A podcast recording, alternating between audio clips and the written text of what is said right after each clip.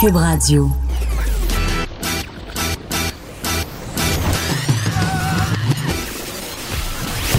Pour elle, il n'y a jamais de mauvaise question. De 13 à 15. Les effronter. Avec Geneviève Peterson.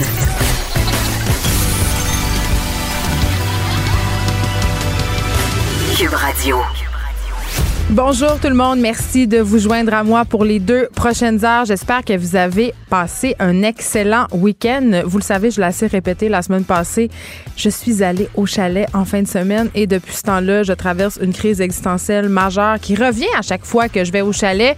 Je me pose la question, pourquoi je vais en ville donc? Pourquoi? Mes racines saguenéennes reviennent là, à la vitesse du son et là, euh, je magasine les chalets sur les packs. Qu'est-ce que tu veux? C'est de même que ça se passe. C'est la journée internationale pour l'élimination de la violence à l'égard des femmes et c'est le début aussi des 12 journées d'action contre la violence faite aux femmes.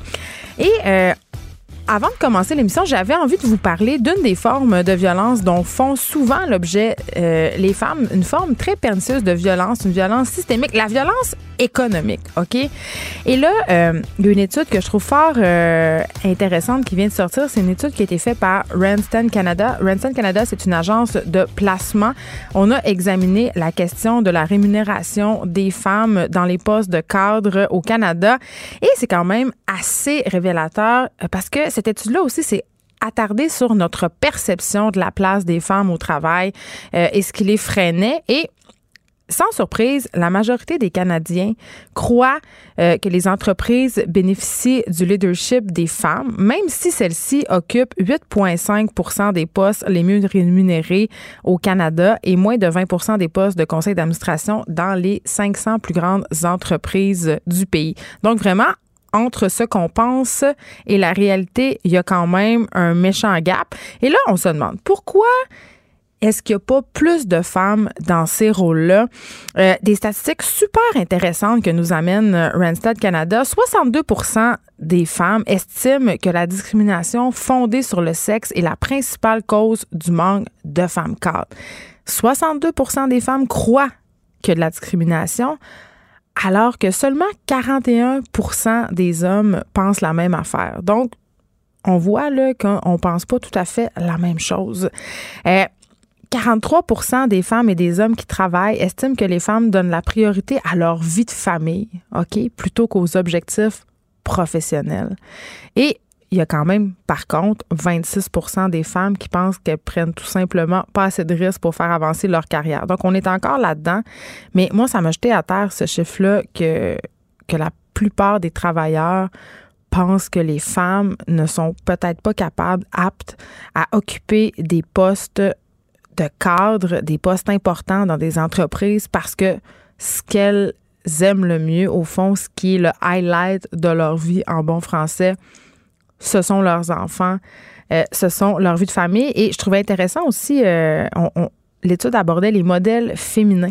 Euh, il y a 32% de l'ensemble des personnes qui ont répondu au sondage de Randstad qui ont dit que peut-être que le manque de modèles féminins était une des explications pour laquelle nous ne voyons pas plus de femmes aux échelons supérieurs. Et bon, une autre affaire que j'ai trouvé intéressante, et je termine avec ça pour les statistiques, là, je ne veux pas vous saouler après-midi, mais la majorité des hommes ne croient pas qu'il existe un écart de salaire entre les hommes et les femmes. Et on apprenait récemment euh, que l'écart était d'environ 4 dollars de l'heure, peu importe la profession. Quand vient le temps de mesurer les salaires des cadres, euh, j'imagine que l'écart est moins important, mais quand même, les femmes gagnent encore moins que les hommes, et ce, à tous les échelons sociaux. Et là, je, lisais ça, puis je me disais, je suis pas surprise.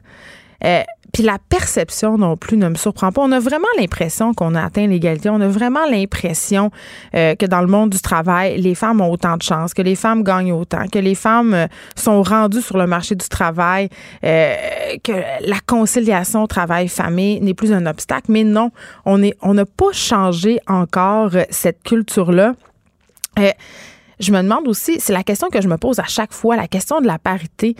Et j'ai de la misère à y répondre à cette question-là. Est-ce que ça serait une bonne chose de mettre en place une parité temporaire? Et là, j'insiste sur le mot temporaire, tu sais, un peu pour donner un coup de pouce, un petit coup de pied positif au derrière pour aider les entreprises à amorcer ce, ce virage-là, pour les obliger en fait à avoir la parité chez leur cadre. C'est sûr que quand on impose la parité, il y a toujours cette question subsidiaire que je trouve importante et inquiétante à compétence égale ou si on a une femme plutôt qu'un homme et que la femme est moins compétente, si on manque de femmes, est-ce qu'on va choisir la femme? C'est toujours un peu ça. Tu veux pas non plus être choisi à cause de ton sexe, mais quand même, qu'est-ce qu'on fait?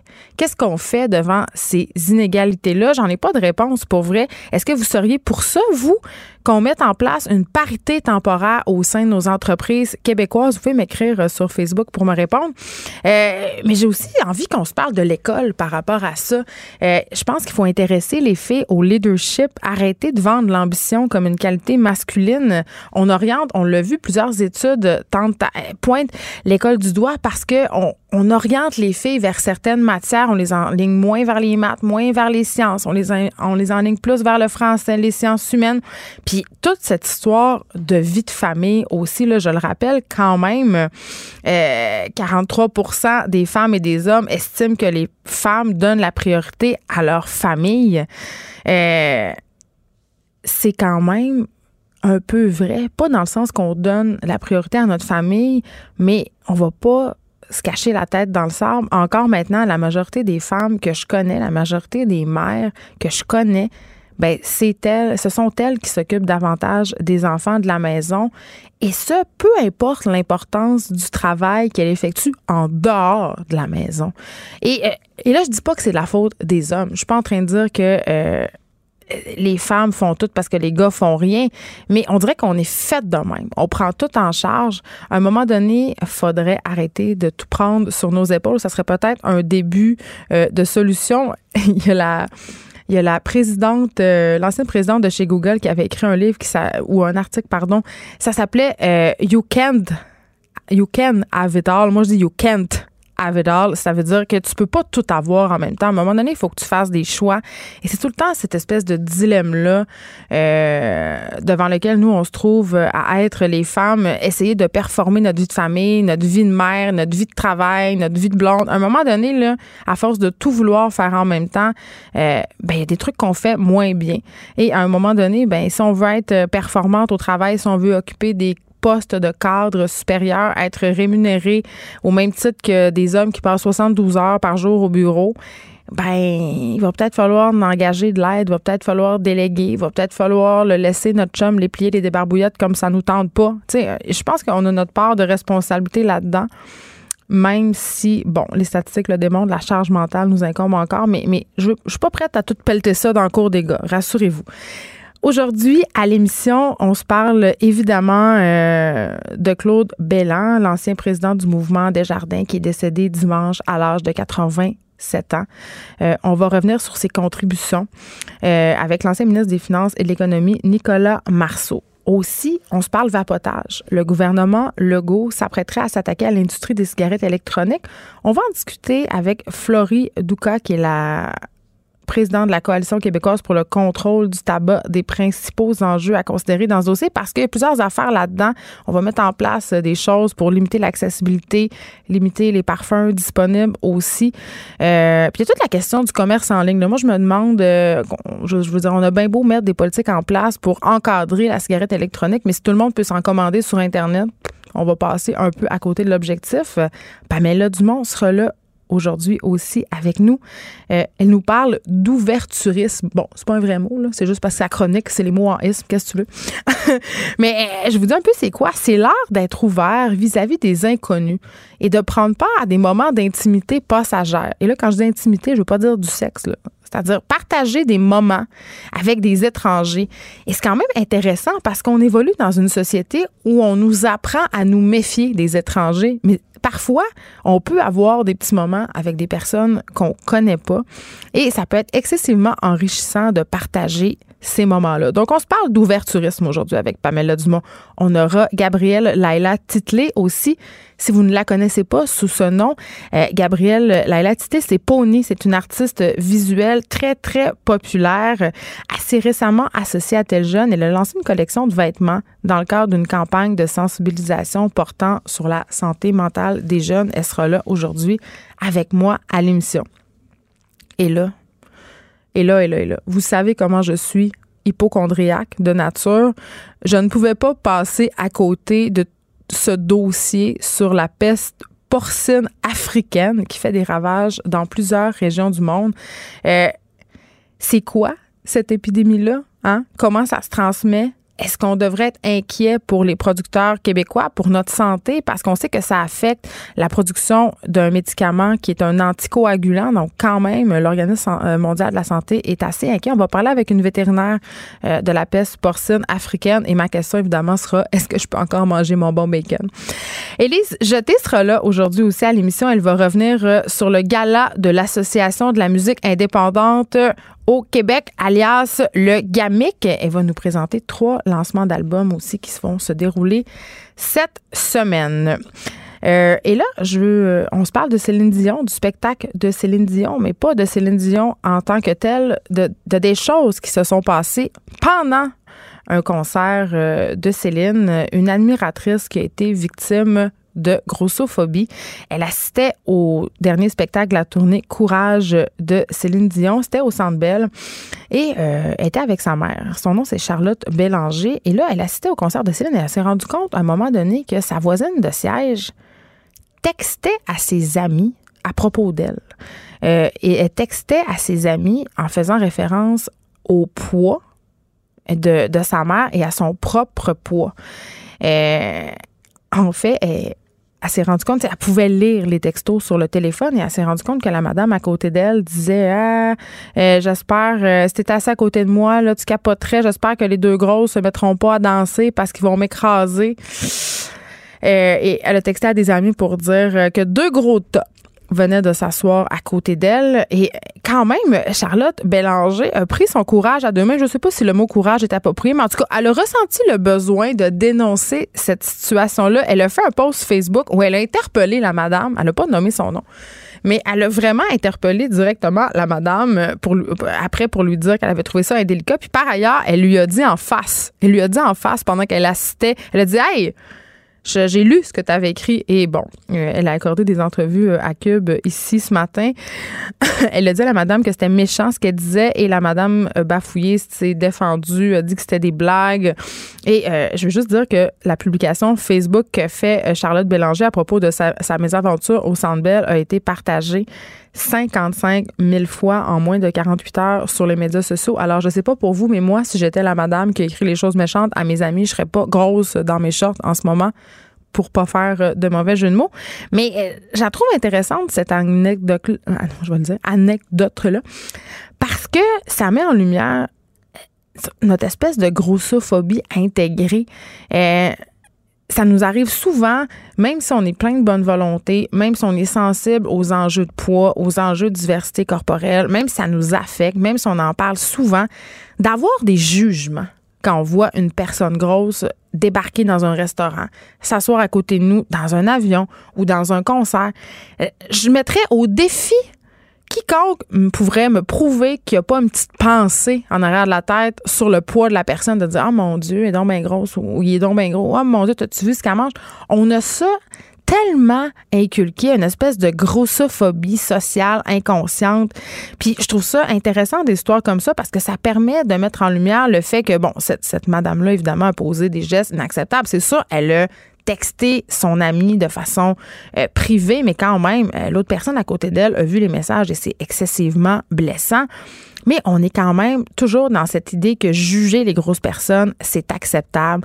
Dans cette idée que les grosses personnes sont grosses, que c'est de leur faute, que c'est dégueulasse, qu'ils n'ont pas le droit au même titre que nous de profiter de la vie, de manger les mêmes affaires, de prendre l'avion, d'assister à des concerts sans être sans arrêt euh, victime de l'opprobre populaire, de regard. On a reçu ici souvent Edith Bernier, qui est euh, la fondatrice de grossophobie.ca, info et référence, et elle me disait, tu sais, chaque jour, je suis des commentaires grossophobes. À chaque fois que je vais dans un restaurant et que je mange quelque chose, que ce soit une salade, un gâteau, une pizza, du quinoa, j'ai droit à des regards. J'ai l'impression que mon assiette appartient aux gens. Tu sais, que les personnes ont droit de regard sur qu'est-ce que moi je mange, qu'est-ce que je mets dans mon assiette. Et vraiment, là, tout le monde, on a toute cette pensée-là quand une grosse personne débarque une pensée sur son poids. Impossible. Puis je, me demande comment faire. En tout cas, en être conscient, c'est déjà une bonne chose. Essayer d'avoir, euh, d'orienter ses pensées vers un autre sujet, euh, c'est quand même une solution. Mais, mais vraiment, critiquer les gros, ça reste, ça reste vraiment, à mon sens, la forme de discrimination sociale euh, la plus acceptée en ce moment. Bonjour, je peux prendre votre commande? Oui, je vous prendrai le sandwich, le délice du Sud. Par contre, j'enlèverai le poulet, l'ananas, les oignons puis le fromage feta. Votre auto, c'est un espace où vous pouvez être vous-même. Euh, donc vous voulez juste le, le pain et la sauce? Oui, monsieur. Elle mérite d'être bien protégée et vous méritez d'être bien accompagné. Trouvez la protection la mieux adaptée à votre auto avec Desjardins Assurance et obtenez une soumission en quelques clics sur desjardins.com. Écrivaine. Blogueuse. Scénariste et animatrice. Geneviève Peterson. La Wonder Woman de Cube Radio. Je parle avec Nicolas Marceau, ancien ministre des Finances et de l'Économie, administrateur pour le mouvement d'éducation et de défense des actionnaires à propos du décès de Claude Bellan, ancien président du mouvement Desjardins. Bonjour, Monsieur Marceau. Oui, bonjour, Mme Peterson. Vous l'avez côtoyé, évidemment, Monsieur Bellan, dans le cadre de vos fonctions? Euh, je l'ai rencontré, oui, je l'ai rencontré à quelques reprises. C'est pas quelqu'un que j'ai vu souvent, mm. mais euh, je l'ai vu à quelques reprises dans le cadre de réunions. J'ai entendu témoigner aussi. J'ai entendu donner des discours. Donc c'est quelqu'un que, qui, est évidemment très très impressionnant et puis qui euh, très influent aussi. Très influent effectivement. quelqu'un qui en fait a, été influent, moi je pense, parce qu'il a porté les mêmes valeurs avec constance tout au long de sa vie. Euh, quel que soit le mandat qu'il occupait, quelle que soit la tâche qu'il accomplissait, c'était toujours animé par les mêmes valeurs. Et ça, ça finit par euh, transparaître, euh, puis ça finit par avoir une influence sur les autres. Ben oui. la constance, là, ça a une grande valeur, voilà. Ben, parce que jusqu'à l'année dernière, quand même, il fut un ardent promoteur des valeurs coopératives. Et il s'est montré critique à l'égard de Desjardins, quand même, encore jusqu'à pas longtemps, là. Euh, oui, parce que Desjardins, évidemment, vit euh, des, transformations mm. euh, qui ne sont pas toujours aisées. Là. On, l'a vu dans le dossier, par exemple, des guichets automatiques en région, puis des, des caisses populaires en région. Desjardins, encore aujourd'hui, a une présence très, très forte en région, beaucoup plus forte que n'importe quelle autre institution financière. Mm. Mais Desjardins n'est pas en mesure de maintenir la, la présence qu'elle a eue dans le passé. Euh, parce que évidemment il y a des questions de coûts là-dedans. Une, coopérative, euh, c'est au service de ses membres, mais pour qu'elle puisse rendre du service à ses membres, il faut qu'elle soit efficace, il faut qu'elle soit capable d'offrir ses services à des coûts qui sont raisonnables. Mais c'est drôle. Cette tension-là continue d'exister et euh, bon. Mais c'est drôle euh, quand même parce que vous parlez euh, de la diminution des services, de la diminution euh, des guichets automatiques. Est-ce que ça, c'est pas directement dû à une politique qui a été mise en place par M. Bellan en 99, c'est-à-dire la Confédération, les 11 fédérations ont été abolies pour laisser place justement à une fédération unique et ça a produit une diminution importante du nombre de caisses populaires là, à cette époque-là? Tout à fait, tout à fait. À l'époque, on a transformé les des guichets avec des personnes, avec des humains, par euh, des guichets automatiques. Et avec le temps, euh, les guichets automatiques eux-mêmes, avec euh, la diffusion d'Internet, puis des services comme Accéder ou des services équivalents d'autres institutions bancaires, ben, même ces guichets automatiques-là sont devenus moins utiles. ce sont des transformations qui touchent les gens dans leur quotidien. C'est pour ça qu'il y a de la résistance. Mais si on passe au vieillissement de la population, par exemple, c'est normal. C'est pas toutes les personnes âgées qui sont familières avec accéder, par exemple. C'est pas très populaire, là. Ah non, vous avez absolument raison. Euh, je ne crois pas qu'on peut euh, remplacer des humains complètement. Ce ne sera jamais le cas. Hmm. Et euh, M. Bélan, je pense qu'il y avait un peu de ça dans son message. C'est que, bien sûr, Desjardins doit faire face aux autres institutions financières, puis doit en conséquence, être capable de livrer ses services à des coûts les plus faibles possibles. Et ça, c'est le, jeu de toute euh, l'économie capitaliste dans laquelle on se trouve. Mais en même temps, il faut garder l'humain euh, il faut garder l'humain en, vue. Il faut, euh, il faut que l'économie soit au service des gens. Ça, ça a été son message numéro un à travers le temps. Oui, mais en même temps, ça a été son message numéro un, mais il y avait cette volonté que le mouvement des jardins puisse rivaliser avec les autres grandes banques canadiennes.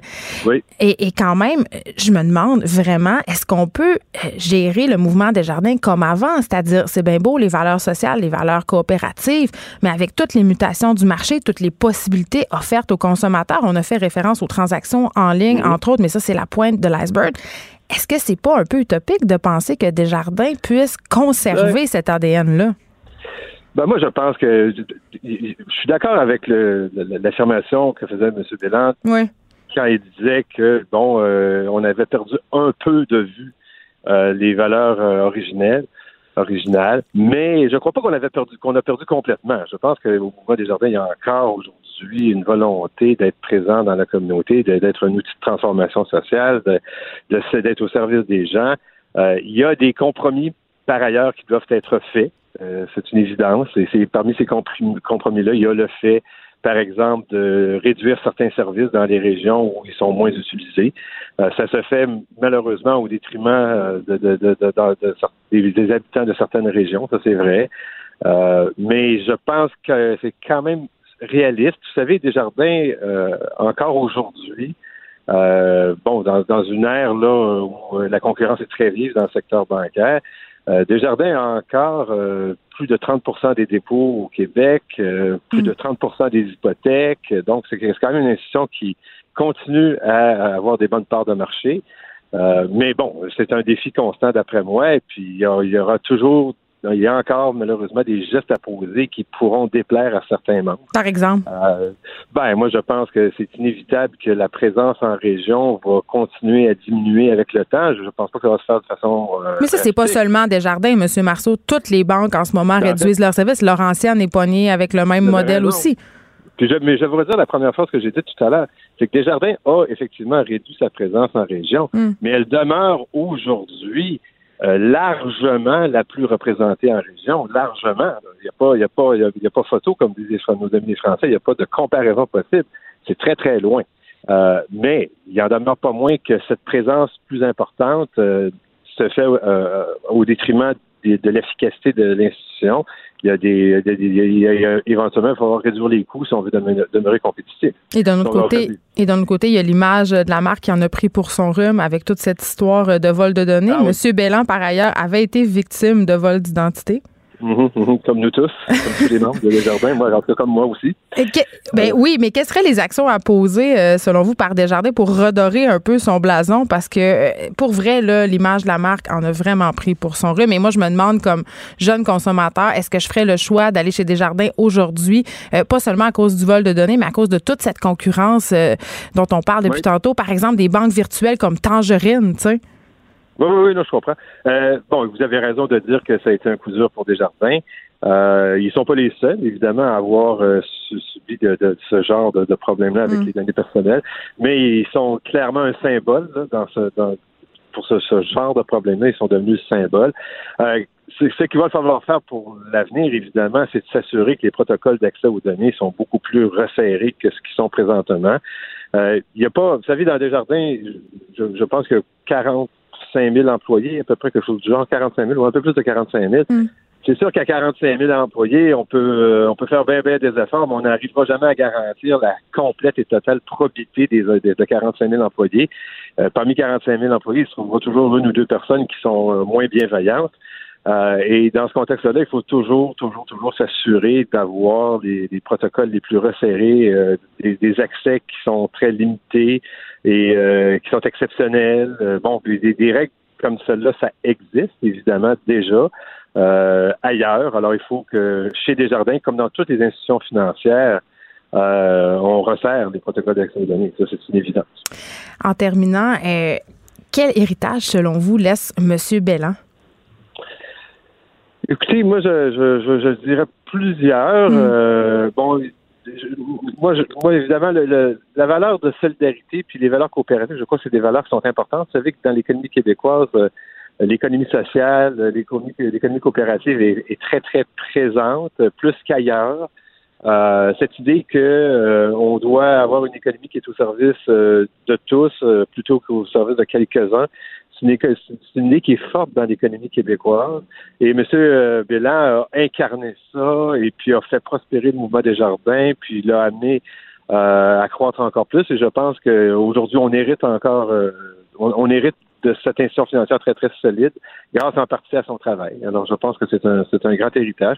Puis je pense qu'il a reporté cette voie-là du coopéra de, de, de, la voie de la de, de, coopérative, euh, la voie de la solidarité. Je pense qu'il l'a reporté plus loin. Je pense qu'il aurait permis à cette voie-là d'aller encore plus loin.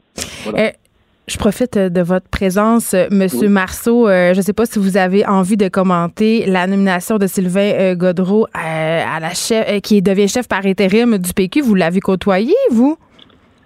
Euh, oui, oui, j'ai côtoyé. Vous avez travaillé euh, ensemble? On était, on, était au même gouvernement, effectivement, oui. Euh, Sylvain était ministre des Transports et des Affaires municipales pendant, lorsque j'étais ministre des, Finances et de l'Économie.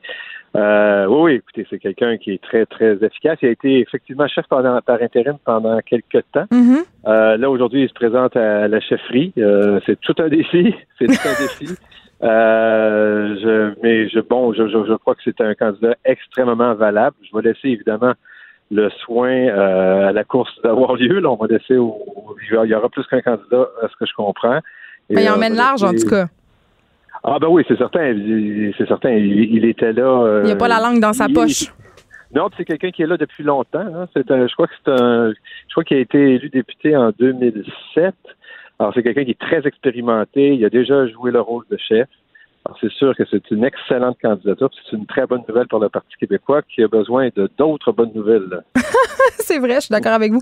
Nicolas Marceau, merci, ancien ministre des Finances et de l'Économie, administrateur pour le mouvement d'éducation et de défense des actionnaires, aussi professeur au département des sciences économiques de l'UQAM. Merci beaucoup de nous avoir parlé. Protégez vos dépôts, c'est notre but. La SADC protège vos dépôts dans les institutions fédérales, comme les banques. L'AMF les protège dans les institutions provinciales, comme les caisses. Oh, quel arrêt! Découvrez ce qui est protégé à vos dépôts sont protégés.ca. Les effrontés. Avec Geneviève Peterson.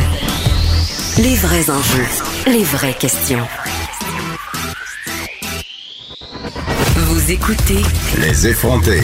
On parlait euh, de cette étude par rapport à l'accessibilité des femmes aux postes de direction dans les grandes entreprises canadiennes. Je disais qu'il y avait encore euh, du chemin à faire. Et bien, des fois, l'actualité t'envoie un petit coup de pied dans les jarrets et c'est ce qu'elle a fait. Promutuelle Assurance vient d'annoncer la nomination de Geneviève Fortier à titre de chef de la direction. Elle succède à un monsieur, monsieur Normand Morin, qui occupait ce poste par intérim depuis avril. Elle entrera en fonction officiellement le 16 décembre prochain. Donc, c'est une bonne nouvelle. Bon, c'est une femme à la tête d'une grande entreprise canadienne, mais c'est une de plus. Et je trouvais ça ironique de le souligner parce que je venais de chialer euh, Pamela Dumont à propos euh, du manque de représentativité des femmes au mm-hmm. poste de cadre dans les entreprises. Ça va bien? Ça va bien, toi? Oui, je trouve ça drôle. Euh, maintenant, on invente des mots pour ta chronique. Aujourd'hui, on se parle d'ouverturisme. Ben oui, j'ai choisi ce mot-là pour parler d'intimité passagère. Donc, l'ouverturisme, mot inventé pour parler d'ouverture à l'autre, mais à l'autre étant les inconnus. Je sais pas si toi, ça t'arrive souvent de dire bonjour, comment ça va?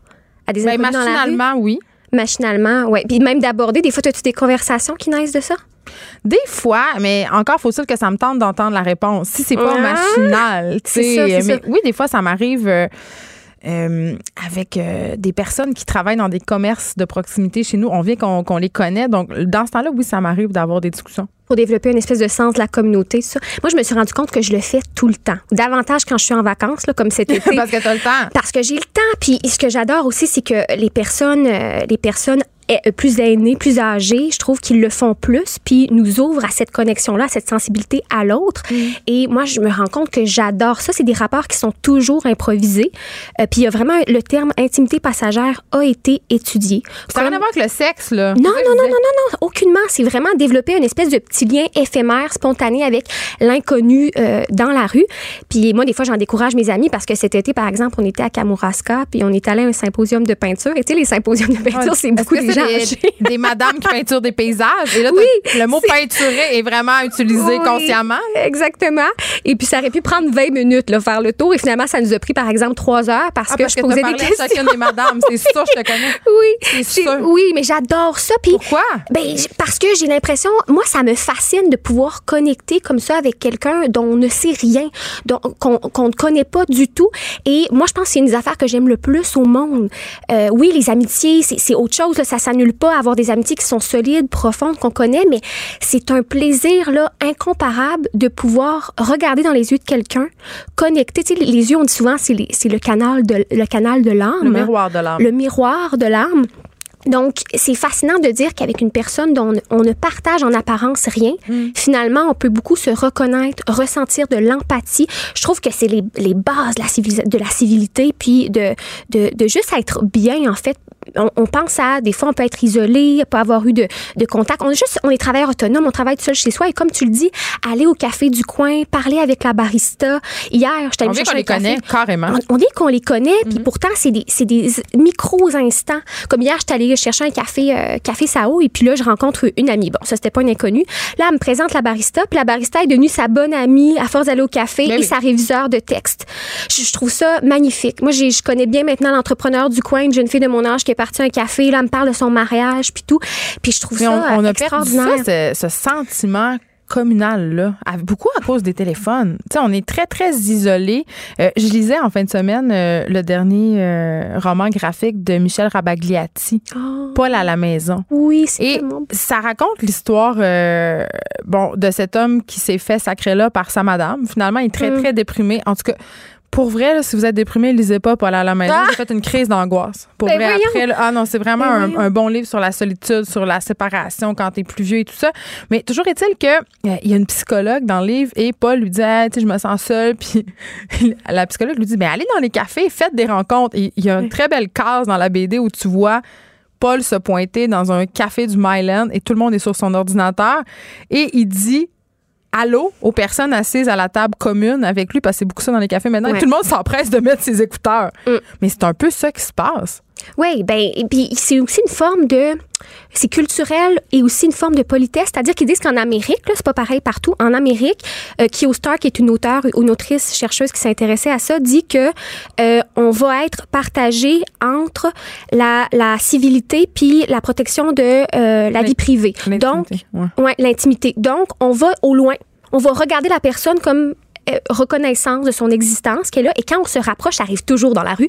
Quand on se rappro- rapproche, ben, une fois qu'on va être très près, on va détourner le regard C'est vrai. pour éviter. Dans les grandes villes. Oui, et à ce moment-là, ça veut dire qu'on ne voit jamais les yeux de la personne. Et c'est là qu'on peut partager une espèce d'intimité passagère. Mais en même temps, je vais me faire un petit peu l'avocat du diable, Oui. Pamela Dumont.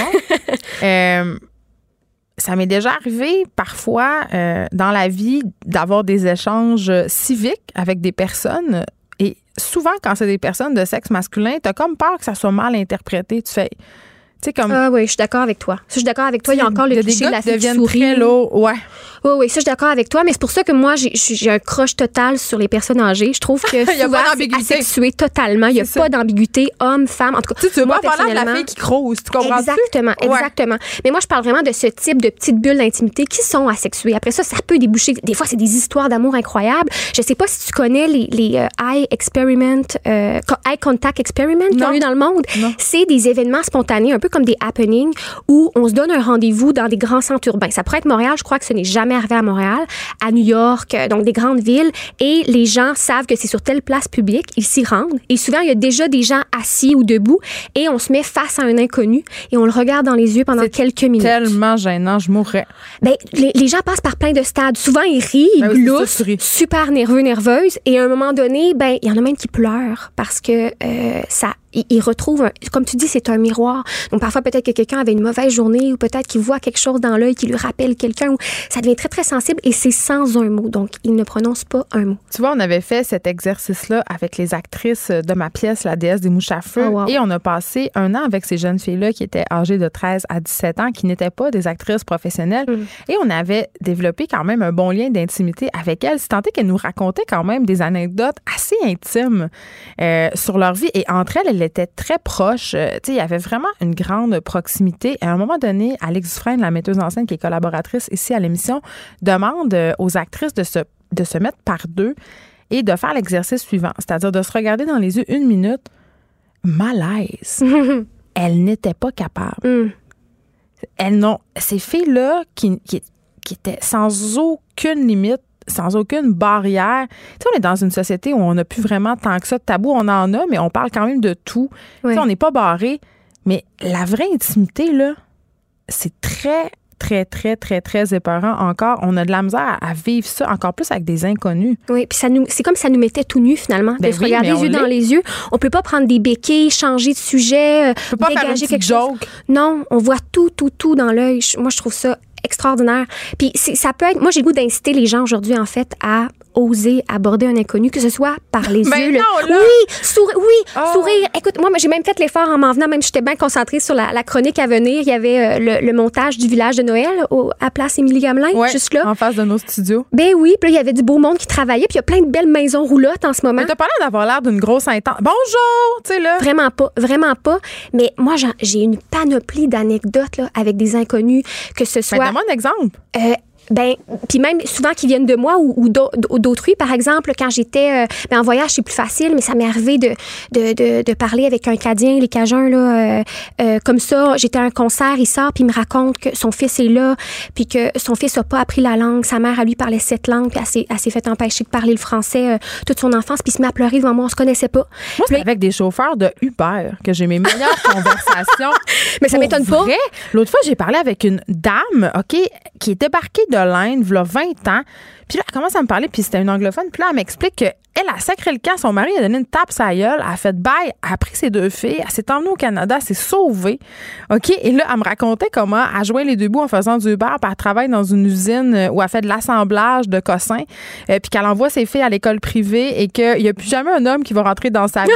puis qu'elle elle a des chums. Puis qu'elle elle sortait avec un compte. Elle me racontait tout ça. C'était extraordinaire. Et l'autre Uber d'après, je rencontre un gars qui paie ses études pour devenir détective dans la police à, l'UDM puis qui me raconte ses affaires. Tu sais, je veux dire, j'aurais, pour vrai, là, je serais restée dans le taxi.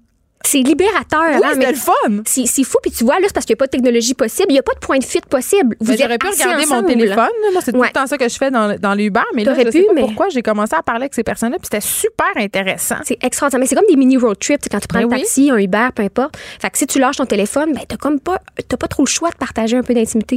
Et hier, j'ai lancé un appel Facebook sur ma page. Je sais pas si t'as vu. Plein de monde ont répondu. Non, mais j'ai juste demandé. Mais plein de monde avait, ils ont pris le temps d'écrire des méchants gros paragraphes sur la dernière fois qu'ils ont abordé quelqu'un dans un ascenseur, une fois à l'hôpital, puis se sont rendus compte qu'ils vivaient euh, deux choses semblables. Par exemple, Mélanie, pour pas nommer son nom de famille, euh, avait rencontré quand son conjoint a été euh, brûlé euh, à l'hôpital, mais elle a rencontré une femme qui a vécu la même chose, puis ils se sont mis à parler, puis ils sont restés amis par la suite. Euh, des fois, c'est tout simple, c'est j'ai- j'ai- moi, j'avais le goût d'inciter les gens. Je sais que tu trouves ça un peu quétaine, mais Mais Complimenter. à l'approche de Noël, je trouve ça quand même beau. Patricia Ouais. Desorcy sur ta page dit Je le fais toujours. J'adore aborder les inconnus. J'essaie de deviner par où ils sont passés, s'ils sont amoureux, s'ils sont déjà pensés au suicide, c'est quoi leur complexe caché, s'ils sont infidèles. Moi, je fais ça aussi quand je regarde des gens au restaurant. Je m'imagine, c'est quoi leur vie? C'est quoi? C'est fascinant, hein? Oui. Puis moi, j'aimerais ça rendre hommage à cette personne qui m'a inspiré cette façon d'être. Puis non, pas, pas dans la provocation ex- extravagance de dire bonjour, euh, ça va. pas non plus extirper des confidences Non, euh, de force. Exactement. Puis tu sais jamais si la personne va juste dire bonjour ou va te confier quelque chose ou va te partager un petit quelque chose Ouais. de plus.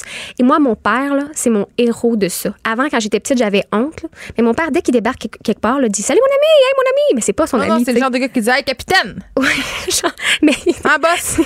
mais donc tu imagines la honte que j'avais quand j'étais adolescente parce que j'étais Ben, tout le temps encore c'est pas ton ami. Ouais, Ben, c'est pas ton au- ami. Aujourd'hui, je trouve ça vraiment charmant parce qu'il casse tout de suite la distance avec la personne. Souvent, ça arrive, exemple, à la station d'essence. Je sais que ça arrive quasiment plus que les gens. euh, Il y a des hommes puis des femmes qui nous aident à mettre notre essence dans le tank, là, mais dans le réservoir. Hey, il en que- reste encore. Mhm. Il en reste encore, mais pas beaucoup. Mais je le voyais beaucoup dans ce genre d'échange-là et je trouve ça. Moi, je pense que ça m'a enlevé une certaine peur de l'autre parce que, veux, veux pas, on est éduqué depuis tout petit à, Ça, à se dire. oui, la peur de l'étranger. Exact, les étrangers, c'est dangereux. C'est comme un- un- une équation qui est très facile pour protéger les enfants quand ils sont jeunes, mais ça nous reste quand on grandit. Puis ça nous fait, ça fait qu'on oublie d'écouter puis de développer notre intuition. Comme quel genre de personne c'est devant moi? C'est quoi sa vie? Comme tu dis, t'aimes ça faire ça au restaurant, en lieu public? C'est couples. fascinant. Les couples. Ouais, hein? Moi, je regarde les couples puis je me dis, bon, eux autres. ça fait combien de temps? Ça fait combien de temps? Là, elle est fâchée. Lui est parti aux toilettes. Oh, il reste longtemps. Il texte quelqu'un d'autre. Tu sais, moi, j'imagine, mais moi, je suis une auteure. fait que, Ben oui, euh, fait que tu t'inspires pour tes personnages. Oui, puis, euh, euh, le Steven Spielberg dans ma tête, il est très, très. Il part vite, le scénario, là, grandiloquent la plupart du temps. Mais, mais c'est vrai quand même, je trouvais ton sujet intéressant à l'approche des fêtes, un peu d'essayer de s'ouvrir aux autres, d'être ouvert à ce qu'ils sont, de- d'échanger. Puis souvent, ça fait réfléchir, ça nous fait nous poser des questions. Puis c'est le fun. Moi, moi c'est, je suis la madame l'autre qui parle au, ca- au caissier, au caissière de l'épicerie. Puis ça nous sort de notre tête. Pendant que les autres font la file, je parle avec Oh, t'es cute, mais t'es Mais- cute. Puis c'est des petits plaisirs qui sont improvisés. C'est que souvent, on a le cours de notre journée. Tu sais, je m'en vais au travail, au boulot, je m'en vais à l'épicerie, je rentre chez nous, je fais à manger. Puis sur notre route, on oublie la vie qui se passe autour. Mais je suis pas comme toi, je, je parlerai pas aux petites madames du concours de peinture. Là. Je suis pas rendue Ouais, là. mais ça, c'est un choix, là. C'est correct, là. T'as pas besoin de prendre trois ans pour faire ça. Mais en tout cas, moi, ça m'apporte beaucoup dans ma vie. Fait que j'avais le goût de partager ça aujourd'hui. Pamela Dumont. Merci. ça, ça met, euh, pour, euh, pour sonner comme un livre de pasteur, ça met de la joie dans mon cœur Oui. que cette chronique sur l'ouverturisme. On lance le défi aux auditeurs. Ouvrez-vous. Ayez une conversation complètement anodine avec quelqu'un d'anodin que vous ne connaissez pas et gérez votre malaise. Gérez votre malaise parce que ça peut en créer. Merci. Vraiment, merci à vous autres. Écrivaine, Blogueuse. scénariste et animatrice. Geneviève Peterson. La Wonder Woman de Cube Radio. C'est tellement drôle parce qu'il y a une auditrice en ce moment qui nous écoute en direct d'une plage de Floride et elle me dit c'est drôle ce que vous parlez avec Pamela Dumont parce que je regarde les gens sur la plage et je leur ai donné à chacun un métier. On s'imagine c'est qui ce monde-là, euh, s'ils sont séparés, s'ils sont en couple. Donc s'imaginer la vie des gens, c'est quand même une habitude partagée euh, par plusieurs personnes. On va se parler vapotage avec euh, Florie Douca, co-directrice et porte-parole de la coalition québécoise pour le contrôle du tabac. Bonjour, Madame Douca. Bonjour, Madame Peterson. On se parle parce que là, le gouvernement Legault s'apprêterait à s'attaquer vraiment de front à l'industrie des cigarettes électroniques. On en a déjà parlé ensemble, la réalité du vapotage. Mais là, euh, on va se parler des enjeux à considérer dans ce dossier-là au niveau gouvernemental parce que là, on veut s'attaquer à quoi en particulier?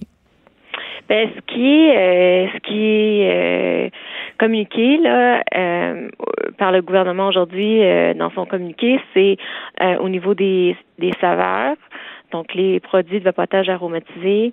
On nous dit aussi qu'on voudrait limiter la teneur de nicotine dans les liquides et, euh, et aussi rendre les produits ou réduire l'accès aux produits. Puis quand on parle de réduire l'accès, on comprend qu'on parle beaucoup au niveau au niveau des jeunes. Des magasins. Mais on va pas se cacher la tête dans le sable. La plupart de ces politiques-là, c'est pour empêcher les jeunes de s'adonner au vapotage. Quand on avait parlé la dernière fois ensemble, on s'était dit, euh, on, en était arrivé au constat suivant, c'est-à-dire le but de vapoter, c'est quand même, c'était d'aider les gens à arrêter de fumer, sauf que là, ce qui, ce qui arrive, c'est qu'il y a plusieurs personnes, plusieurs jeunes en particulier, qui commencent à fumer avec la vapoteuse. Ben, qui commencent à fumer, ça c'est une chose, mais certainement ils deviennent accros même des produits euh, de vapotage euh, en soi. Puis c'est des gens qui avaient jamais fumé. Fait que là, ils s'exposent à des risques euh, assez importants parce que c'est bien beau que c'est moins nocif que des cigarettes conventionnelles, ça reste que c'est des produits qui sont qui sont quand même très risqués. Puis pendant longtemps, on a un peu banalisé euh, l'usage de ces produits-là, puis l'industrie. euh, Oui, ça a l'air inoffensif. Oui, puis c'était comme des, tu sais, de la vapeur, de la vapeur d'eau, Mm. etc. Euh, alors, euh, c'est sûr qu'il y a, on, on peut penser qu'il y a une utilité à, à ces produits-là pour des fumeurs, mais là encore, euh, le ministère de la Santé publie aujourd'hui une mise en garde. En fait, c'est une, une ils, ils mettent à jour la mise en garde qu'ils qu'ils euh, qu'ils avaient mis il y a quelques années, puis ils disent que euh, ben, pour des fumeurs qui utilisent les produits de vapotage actuellement dans le but de cesser de fumer ou qui se sont tournés vers ces ces produits-là, ben il faudrait aussi qu'ils songent à, à cesser de vapoter. Que ça, Oui, ça parce que c'est une mesure transitoire. C'est ça. Oui, c'est ça. Puis, vous savez, c'est pas ce qu'on entend euh, dire de la, de la part de, des boutiques euh, de vapotage là. Euh, même il y avait un, euh, vous savez, ils ont, ils sont, ils contestent la loi québécoise. Puis, là, il y avait des audiences en, en justice essentiellement à cette cette date là l'année dernière. Puis à ce moment-là, euh, pour chacune des boutiques, euh, des propriétaires de, boutiques, euh, chacun disait que l'idée de, cesser de vapoter était pas une priorité pour pour eux. Fait que si c'est pas une priorité pour eux, on comprend que c'est certainement pas ce qu'ils disent à leurs clients non plus. Donc, à la lumière de tout ce qu'on sait actuellement, écoutez, il n'y a pas une semaine où il n'y a pas des, nou- des nouvelles données qui sont publiées pour dire que ces produits-là sont plus risqués, rattachés à des problèmes pulmonaires ou cardiaques. Et, euh, et donc, il faut avoir un encadrement qui, qui reflète ça, tu sais, qui reflète les risques en soi de ces produits-là. Pas juste le fait qu'ils sont moins nocifs que les produits, euh, euh, que les cigarettes traditionnelles, parce que ça, c'est, c'est pas dur à battre, hein. C'est pas difficile d'être moins nocif qu'une cigarette conventionnelle. Donc, dans ce sens-là, à la lumière de, de ce qu'on entend aujourd'hui, ben, c'est une bonne nouvelle.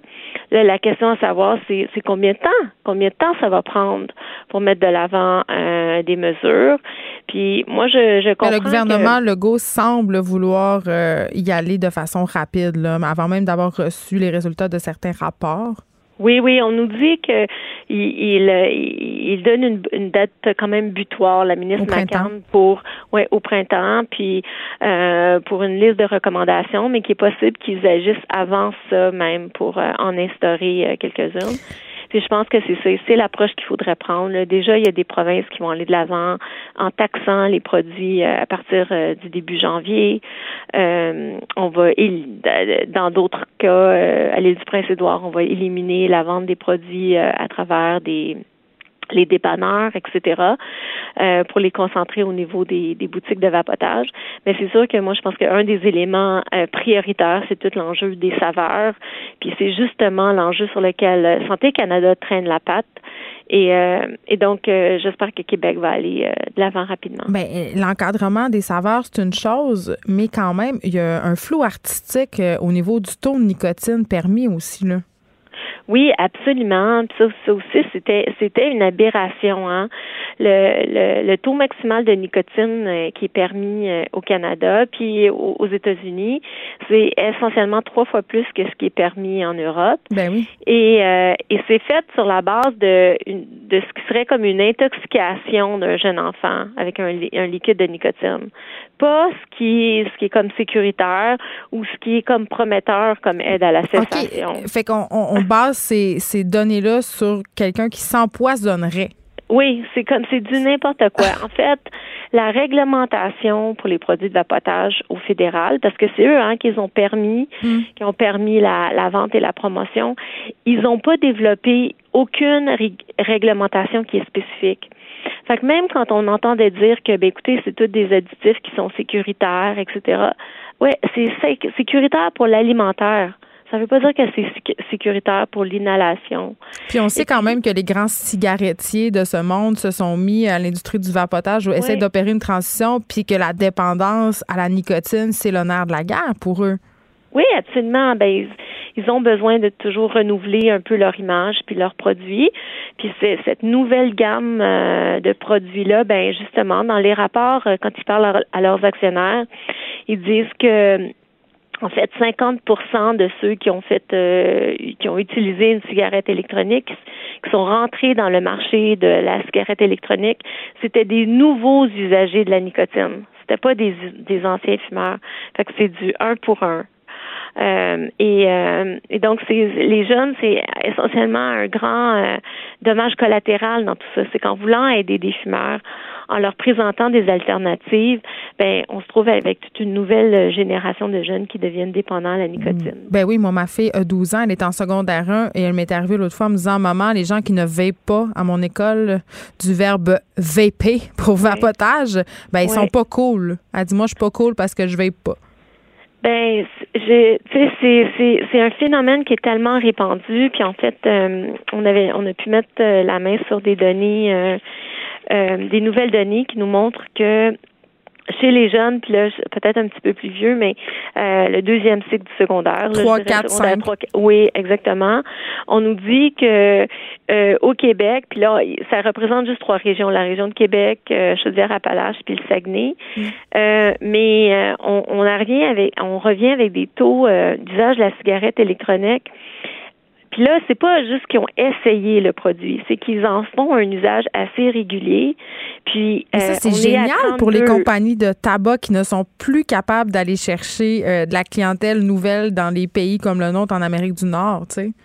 Oui, ben puis c'est les gros joueurs de, de, de l'industrie maintenant du vapotage. Fait que euh, tu sais, je pense que le, ce qui est, dans la presse, en fait, la nouvelle avait été coulée, hein, puis il y a un porte-parole je sais pas c'est qui. Euh, je serais très curieuse. Il y a un porte-parole euh, gouvernemental qui dit qu'une des options qu'ils vont considérer, c'est de faire en sorte que ces produits-là soient uniquement disponibles sur prescription. Donc, il va falloir euh, être en mesure, ou peut-être faudrait que ce soit un, médecin qui, donne une, requête ou une prescription disant que c'est un, un fumeur puis qui a essayé les autres thérapies puis que ça n'a pas fonctionné. Parce qu'il faut comprendre qu'il y a des thérapies qui sont beaucoup moins risquées nocives, qui sont plus sécuritaires. mais c'est la solution facile dans la tête de bien des gens euh, passer au vapotage. C'est ça qu'on ben, nous a vendu, tu sais. Oui, c'est ça, parce qu'on nous a vendu que c'était sans risque, que c'était de la vapeur, que ça goûtait bon. Et, euh, et c'est pour ça que c'est difficile. De, on a beau faire des campagnes avec les jeunes, euh, l'idée ici, c'est que en même temps, on, a mis ces, ces produits-là sur un plateau. Ils sont aromatisés à la mangue, aux fraises.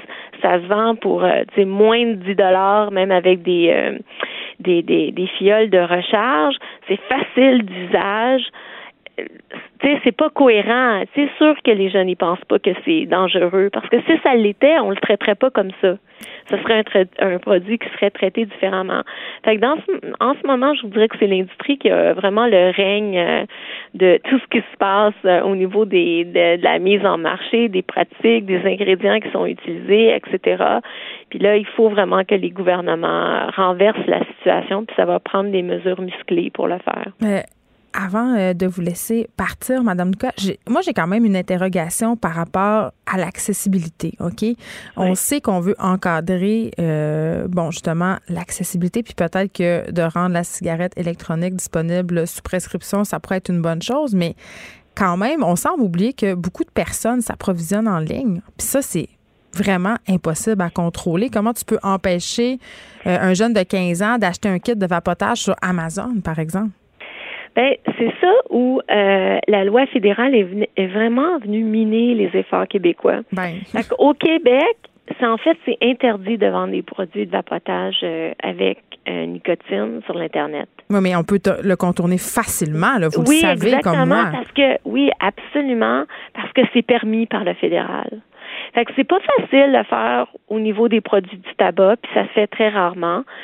Euh, c'est plus difficile. Mais par le fait que la l'encadrement fédéral, il est si permissif, il, permet la promotion à travers les réseaux sociaux, à travers l'Internet, il permet la vente à travers l'Internet. Ça fait en sorte que les, les gouvernements provinciaux, ben là, ils s'attardent aux problèmes, mais honnêtement, ils font face à des grands défis parce que l'encadrement fédéral est tellement faible. Puis, mais moi, je reconnais que faut comprendre qu'au Québec, on avait la loi qui était la plus forte au pays parce qu'on avait au moins on avait encadré la promotion, mais comme je vous dis, avec le fédéral qui permet euh, des compagnies de faire de la promo euh, avec des influenceurs sur Instagram, ben etc. Euh, faut pas penser que nos jeunes sont à l'abri de ça.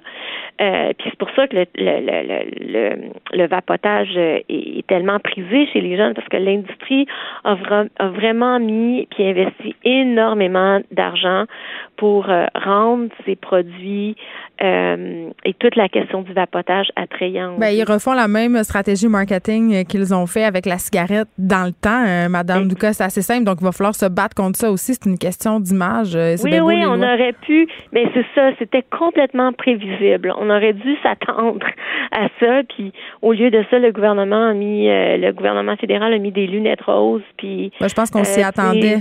Ben, euh, en tout cas, nous, on, ça, fait trois ans qu'on se bat, même avant qu'on avait la confirmation au niveau de la hausse. Euh, comme on la connaît maintenant, la hausse fulgurante au niveau des jeunes, euh, parce que on se disait tous les, c'est un cocktail parfait pour voir une, hausse puis que ce produit-là devienne prisé par les jeunes, puis ça s'est matérialisé. Puis là, il, va falloir, euh, comme je vous dis, certainement intervenir au niveau des saveurs, certainement au niveau même des emballages, des taux de nicotine et, euh, et, par, et la question du prix. On sait que le prix, c'est au niveau des cigarettes, c'est la, la mesure qui fonctionne le mieux. D'augmenter le prix des paquets. Oui, ben avec les taxes il va falloir instaurer une taxe sur les produits de vapotage aussi, à mon sens. Florie Douka, merci. Vous êtes co-directrice et porte-parole de la Coalition québécoise pour le contrôle du tabac. On se rappelle euh, qu'on parlait à Mme Douka parce que le gouvernement Legault s'apprêterait à s'attaquer à l'industrie des cigarettes électroniques sur trois fronts. On l'a vu, encadrer les saveurs, encadrer le taux de nicotine et réduire l'accessibilité. Mais je pense que ce qu'on comprend, c'est qu'on devra aussi s'attaquer à l'image de la cigarette électronique euh, parce que ça fait partie du problème. J'accepte avec, euh, avec fierté la direction, les commandes. Non, non, pas les commandes. Votre maison, c'est un espace où vous pouvez être vous-même. J'accepte d'être l'entraîneur-chef des Orignaux Atomes 2B de l'école. Mon amour, moins fort, la petite dame. Ah, excuse, excuse. Tu parles à qui? Elle mérite d'être bien protégée. Et vous méritez d'être bien accompagné. Trouvez la protection la mieux adaptée à votre maison avec Desjardins Assurance et obtenez une soumission en quelques clics sur desjardins.com. Écrivaine, Blogueuse. scénariste et animatrice. Geneviève Peterson. La Wonder Woman de Cube Radio. Bon, euh, c'est le moment hypochondriaque de l'émission. Vous le savez, là, moi, toutes les histoires de maladies, j'ai bien peur. Et là, quand j'ai vu cet article du Devoir ce matin sur la peste porcine africaine, je capotais. La peste porcine africaine qui fait des ravages dans certaines régions du monde. Et là, je me suis dit, il faut absolument que je sache c'est quoi cette affaire-là? C'est-tu dangereux? Peux-tu manger du bacon? Et j'ai décidé d'inviter nul autre qu'une vétérinaire pour parler de la question, docteur Nadia Bergeron. Bonjour. Bonjour. Vous êtes chargée de projet pour l'équipe québécoise de santé porcine, donc OK, on, on est en business. On devrait être pas pire. OK. La peste porcine africaine, de que c'est? Euh, la peste porcine africaine est causée par un virus. Ça l'attaque seulement les, la famille des suidés, c'est-à-dire euh, les porcs euh, et les sangliers. Il n'y a aucun danger pour l'humain. C'est pas une zoonose, donc l'humain ne peut pas l'attraper. OK. Déjà là, on est moins stressé. Oui. Donc, puis c'est pas non plus un problème de santé publique. Il n'y a aucun, aucune cause là-dedans. Là. C'est vraiment un problème, un virus qui s'attaque aux sangliers et aux porcs. Puis comment ça se transmet? La maladie peut se transmettre de façon directe, c'est-à-dire de porc à porc. Euh, les porcs avec différentes, euh, la salive par exemple, l'urine, euh, le sang, ils peuvent se le transmettre entre eux. Sinon, ça peut se transmettre de façon euh, indirecte comme par exemple, vous allez dans une euh, porcherie, puis vous auriez des vêtements, puis vous décidez d'aller dans un autre, mais qui aurait le virus, ben vos vêtements, vos souliers pourraient le transmettre à un autre animal. Donc maintenant, quand on va prendre l'avion, ça va être marqué avez-vous visité un pays où il y a la peste Ben, porcine Il faut africaine? faire très attention parce que si vous allez dans un pays qui a la peste porcine africaine, par exemple la Chine, moi je vous suggère que si vous allez après dans un, euh, excusez-moi, dans un bâtiment qui a des porcs, c'est de pas prendre les mêmes vêtements ou les mêmes souliers, puis de vous être lavé, de laver les cheveux, euh, de vous être mouché pour vraiment enlever tous les virus là, qui pourraient avoir euh, sur vous. Parce que là, euh, docteur Bergeron, euh, bon, vous me dites, ça n'a pas de- vraiment d'impact sur la santé humaine, ça ne se transmet pas. Vous pouvez pas être malade vous par ce virus-là. Mais là, pourquoi tout le monde capote? Pourquoi ça a pris une ampleur absolument incroyable à, à un tel point qu'on en fait des articles de journaux? Euh, c'est que euh, cette maladie-là vient d'Afrique. Euh, ça a été découvert dans- au début des années 1900. Ouais. Et en Afrique, euh, les porcs sauvages, les sangliers sauvages, euh, ils ont toujours la maladie euh, avec eux dans leur système, mais ils n'ont pas de signe clinique. Donc, la- le virus reste là à, être dans la population. Mm. Mais en 2007, il y a eu une première Éclosion. éclosion, si je peux dire, en Georgie. Fait que Et- ça se répand. Oui, ça peut se répandre. Et puis là, c'est arrivé par euh, des bateaux qui avaient des... euh, parce que tantôt, la transmission n'a pas eu le temps de terminer, là, mais ça peut se transmettre aussi par de- des, des aliments comme des saucissons qui n'auraient pas été assez cuits. Donc, ce qui fait que le virus reste vivant. Et si on le donne à manger à des porcs ou à des sangliers, ben là, ils peuvent attraper la maladie. Et là, ça décime. Et euh, là, ça peut décimer. Donc, c'est pour ça qu'on en a en Georgie. Ça s'est en allé en Europe de l'Est. Et puis là, on a eu des cas en Chine et dans neuf autres pays asiatiques. On a des cas aussi en Belgique, c'est des euh, sangliers sauvages. Donc, on ne veut vraiment pas que ça rentre euh, en Amérique. Pour l'instant, je vous rassure, il n'y en a pas en Amérique. Autant du nord, du sud, central, il n'y en a pas. Mais en Géorgie, vous avez dit. oui, mais ça, c'est un pays de l'Europe de l'Est. Ah oui, OK, parfait. Pas Géorgie, l'État américain. Non, pas l'État Faut américain. quand même le préciser. Oui, oui, C'est parce que là, j'étais comme, oh, mais c'est quand même là. Non, non, non, on n'en a vraiment pas en Amérique du Nord. OK. Fait que c'est vraiment euh, en Europe de l'Est, en Asie, pays asiatiques, puis en Belgique, puis en Afrique. Euh, donc, c'est ça, on veut vraiment pas que ça arrive ici, parce que si ça arrive ici, le virus pourrait tuer dans un troupeau 100% des animaux. Mais c'est ça, c'est-tu comme un peu la maladie de la vache folle? C'est-à-dire qu'il faut, quand- dès qu'on a un animal contaminé dans un cheptel, là, je sais pas si c'est le nom qu'on donne On au troupeau donner. de porc Oui. ou, de, ou de cochon, mais est-ce qu'il faut abattre systématiquement toutes les bêtes? Oui. C'est une maladie à déclaration obligatoire. Ça veut dire que c'est l'Agence canadienne d'inspection des aliments qui va s'en occuper.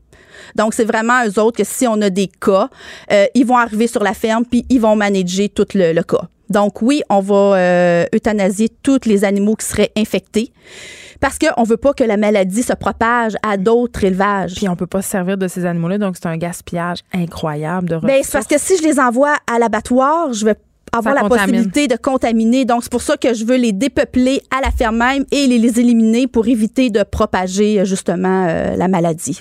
OK.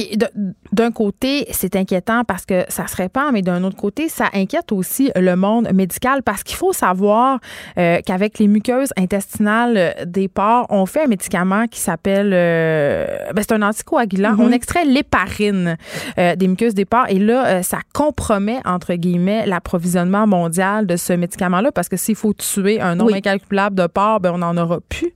Ben c'est ça qui, qui pourrait arriver là, parce que juste donner des exemples, en Chine pour le moment ils ont tué plus de 1 million de porcs. Au Vietnam, ils en ont tué euh, 5 millions pour éviter que la maladie se propage. Fait que oui, c'est deux ça- tiers des porcs de- qui sont d'origine chinoise qui sont utilisés dans la fabrication de ce médicament. Oui. Fait que c'est sûr que là, pour le moment, eux, la Chine, il faut vraiment qu'ils arrivent à contrôler la maladie. C'est sûr que nous, présentement, qu'est-ce qui est intéressant, c'est qu'on exporte 70% de notre part. Donc, c'est sûr que là, on peut aller les aider à ce moment-là pour euh, les nourrir, pour, euh, comme vous dites, pour les parines, pour faire toutes sortes de, de choses avec le porc. Mais c'est que si nous, on a ici la peste porcine africaine, c'est que là, à un moment donné, on pourra plus euh, exporter. Parce que si on a un cas au Canada, toutes les frontières vont se fermer. Il y aura plus d'exportation possible jusqu'à ce qu'un moment, on va avoir fait une zone où on va avoir délimité le cas. C'est un film de zombies. Puis une fois qu'on Protéger a- nos porcs. Pardon? Protéger nos porcs. Oui, il faut les protéger, il faut faire attention, il faut pas que les visiteurs arrivent avec plein de nourriture, de porc qui pourrait être... Oui, puis on euh, sait qu'il y a beaucoup d'allers-retours entre la diaspora chinoise, canadienne et leur pays d'origine, donc quand même, Oui. ça sera à contrôler. Et d'un point de vue vétérinaire, il n'y a strictement rien à faire. là. Il n'y a pas de remède, il n'y a pas... Pour le moment, il n'y a pas de vaccin, il n'y a pas de traitement. Il y a beaucoup de recherches qui est faite, mais je vous dirais c'est un virus qui est très complexe. Il y a beaucoup de protéines, donc euh, les chercheurs travaillent fort, mais pour le moment, on n'a pas encore de... Puis ça n'a pas rapport avec la grippe porcine. là. Non, ça, c'est une autre c'est affaire. de vraiment autre chose. Puis là, dans l'article du Devoir, Oui. OK, euh, il y avait une phrase qui, moi, m'a inquiétée. Ça disait « Les experts se font rassurants. On dit que ça ne menace pas la santé humaine pour l'instant. C'est que vraiment, pour l'instant, il n'y a vraiment pas... Mais Ça euh, peut pas se développer euh, autrement, on le sait pas. ben, moi, je vois pas d'évidence là, qui pourrait euh, faire que le virus viendrait nous rendre malades. Là. Pour l'instant, c'est vraiment les suidés, c'est vraiment les porcs et les sangliers qui peuvent être atteints. OK, donc je peux continuer à manger mon bacon en paix, sauf Oui. peut-être s'il a été fabriqué en Chine puis mal cuit. Là, peut-être qu'il y a un petit risque. Ben mal cuit, c'est ça. C'est que s'il n'atteint pas une certaine température, le virus va toujours être prêt de vivant, mais pour vous, il n'y aurait pas de Pour moi, danger. non, mais on pourrait contaminer. euh, Si je possède un cochon de compagnie. Ben c'est justement, il ne faut pas leur donner de restant de table à vos cochons de compagnie pour éviter d'avoir la maladie. OK, on saute du coq à l'âne, mais Oui. c'est quand même un animal de plus en plus populaire, Oui. le cochon de Oui. compagnie. Les gens savent pas trop dans quoi ils s'embarquent parce qu'à un moment donné, ça pèse genre 200 livres, cette affaire-là. Oui. C'est épouvantable. En tout cas, on- vous reviendrez nous parler des cochons de compagnie, docteur Bergeron. Merci, vous êtes chargé de projet pour l'équipe québécoise de santé porcine. Merci. Alors, se fait rassurant, là, la peste porcine africaine fait des ravages, mais ça peut pas nous atteindre. Mais quand même, il y en a pas en Amérique du Nord, donc tout va bien. Tout va bien. Les effrontés. Avec Geneviève Peterson. Les vrais enjeux, les vraies questions. Vous écoutez Les effrontés. L'artiste visuel Pony s'est récemment associé à Tel Jeune pour lancer une collection de vêtements dans le cadre d'une campagne de sensibilisation portant sur la santé mentale des jeunes. Pony, elle a un nom, elle s'appelle Gabrielle Leila Titley, elle est au bout du fil. Bonjour Gabrielle. Salut! Allô, écoute, euh, bon, tu t'associes à Tel Jeune pour sensibiliser euh, évidemment les jeunes aux enjeux qui les touchent. Euh, on parle de dépendance à la technologie, hypersexualisation, estime de soi. Comment c'est arrivé cette association-là avec Tel Jeune?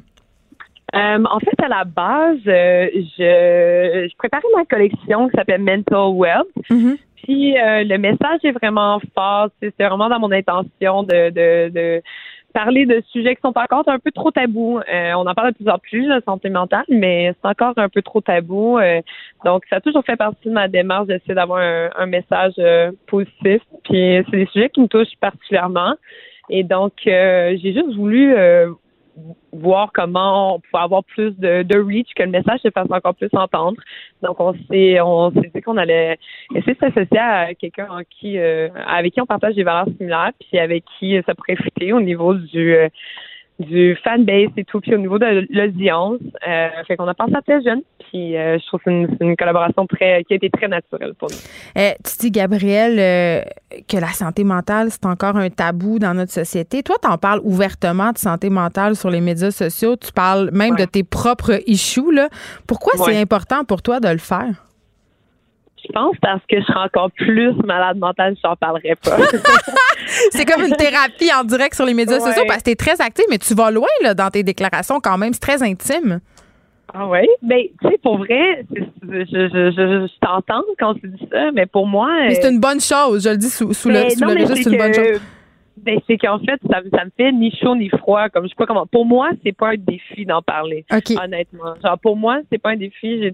J'ai toujours senti vraiment comme une libération, euh, puis puis un, un, bon feeling de partager ce que je vis parce que je sais que je suis pas toute seule, tu sais, je je, je, je, je sais que je suis pas toute seule, je sais qu'on j'ai la conception genre rationnelle et logique de savoir que je suis absolument pas la seule personne qui vit mes problématiques, donc ça peut, tu sais, tout ce que ça peut faire d'en parler, c'est qu'il y ait d'autres gens qui relate et moi je me sens moins seule et eux aussi et donc c'est juste du positif. Mais est-ce que les gens partagent leurs trucs avec toi? Euh, dans le passé, quand j'allais vraiment plus spécifique et deep, oui, vraiment, je recevais comme beaucoup de messages.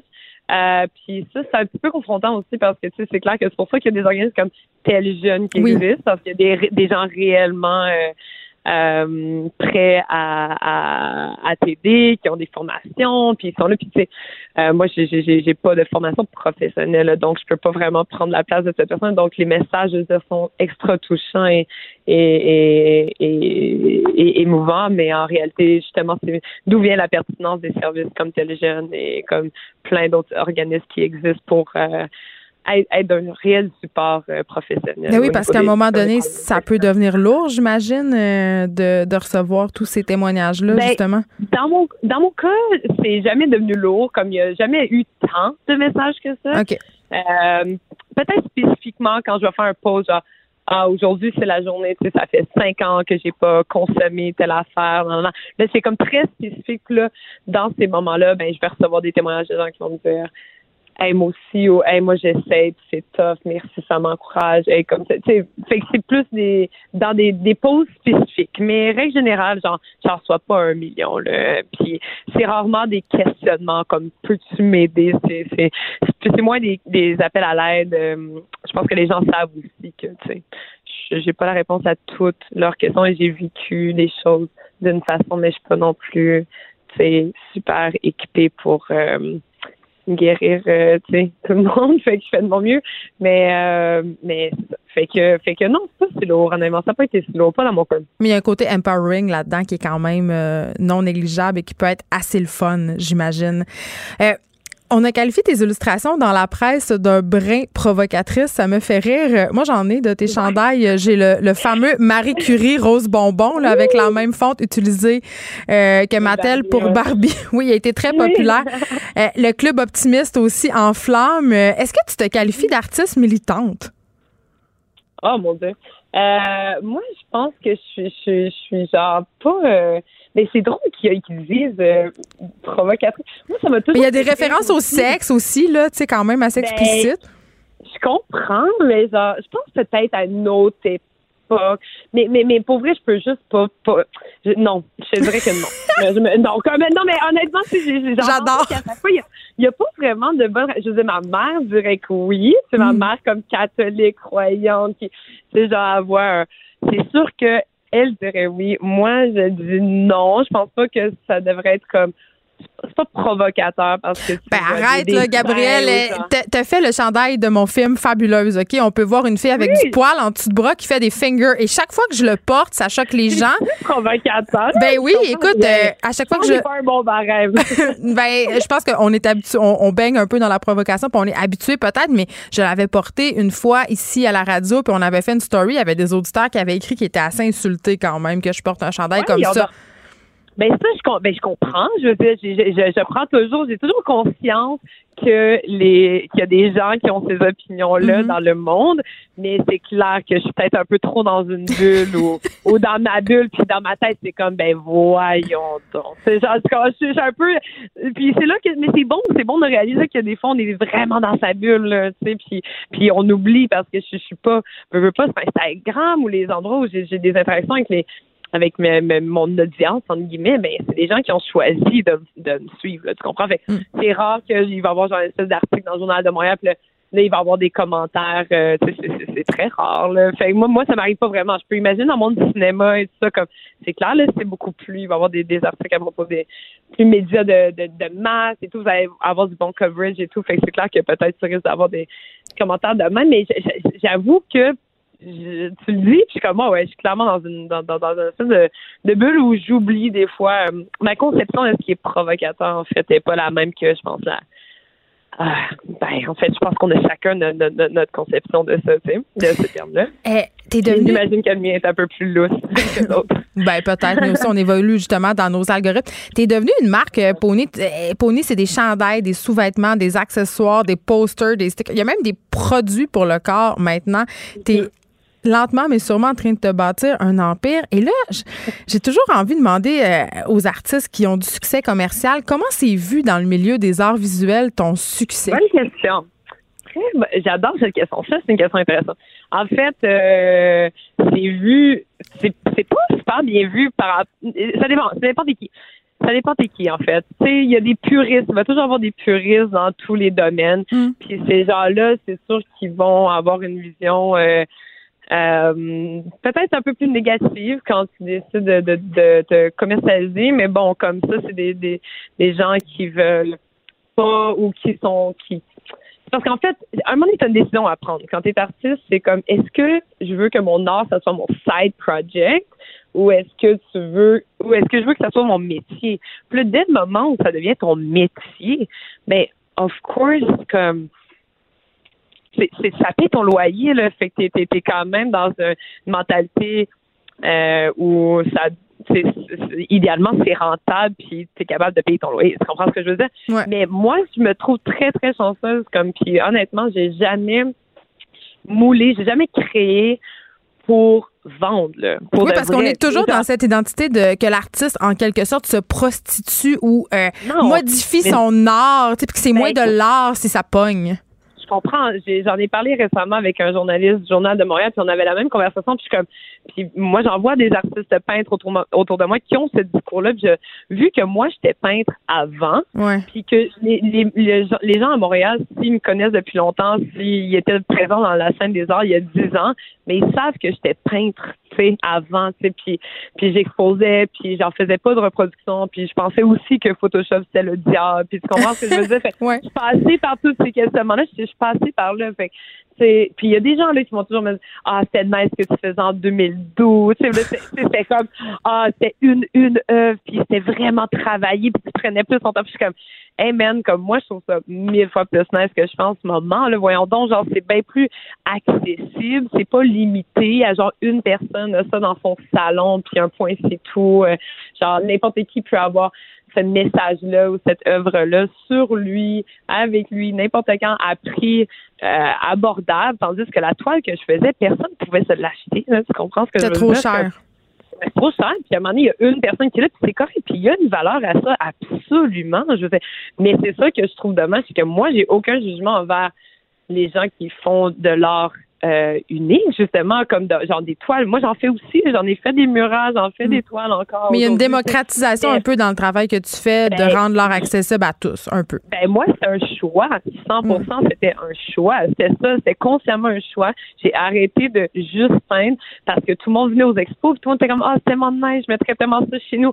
fait que j'ai commencé à les reproduire parce que sont comme ben mais on est musicien puis on va jamais pouvoir se payer ça. Fait que, genre, fait j'ai commencé à faire des photos super laides de mes toiles puis genre puis j'ai vendais genre 10 piastres ou j'ai donné puis, puis c'est de même que ça a commencé. C'est vraiment que genre, j'entendais constamment genre j'aimerais pouvoir me l'offrir mais je peux pas puis j'haïs cette espèce de division comme cette cette hiérarchisation de l'art là ça me déplaît fait que j'ai décidé d'aller dans une autre direction À chaque fois que je vois tes affaires, je me pose une question. Puis là, je suis super contente de te parler parce que enfin, je peux te la poser. tu utilises plusieurs images de célébrités dans ton dans tes œuvres. Euh, tu joues Mhm. avec les marques aussi. Ça fait un peu penser au courant pop art là, dans cette espèce Mhm, d'idée de mhm. récupération de la culture populaire. À chaque fois que je vois tes affaires, je me dis comment que ça marche pour les droits? Parce que tu as utilisé Rihanna, Snoop Dogg, euh, plein de marques connues aussi. Est-ce que c'est un enjeu ou pas du tout? Ben, c'est une bonne question. En fait, j'ai, un avocat avec qui je parle de ces choses-là. Puis là, mettons, dans la dernière collection, j'ai fait aucune de ces choses-là. C'est ça. dans pas à cause que. Mais mon avocat m'a jamais dit. C'est drôle parce que mon avocat, c'est genre l'avocat des artistes. C'est, probablement votre avocat pour le film fabuleux. Genre, genre- Probablement. Probablement. Tu sais, genre, lui, dans son bureau, il y a une œuvre qui reprend une œuvre. Tu sais, tu comprends comme. il y a- C'est méta. lui, Sa spécialité, c'est les droits des, c'est, les droits d'auteur. Tu sais, comme. Fait que ça dépend, c'est quoi ta vision de l'art. Après ça, dans- au niveau de la légalité, genre, c'est parce qu'il y a deux choses. Il y a la philosophie. C'est quoi ta philosophie à toi? Puis c'est quoi la légalité? Genre, tes, tes limites au niveau de la légalité de la chose. Au niveau de.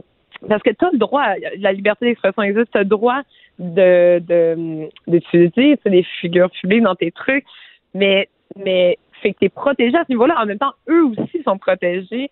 Puis ça dépend. Si je suis en train de faire des trucs comme blasphème, tu sais, qui les insultaient, que c'était dégradant, non, non, il y aurait beaucoup plus de marge de manœuvre. Moi, j'ai le droit de, de, de m'exprimer et d'utiliser ces, ces. Fait que s'il y a une zone grise et dans le fond, il n'y a pas de problème tant qu'il n'y a pas de problème. C'est, c'est ça la loi, là, dans le fond, là, comme. Mais Tant que personne se plaint. Ben, c'est qu'il y a.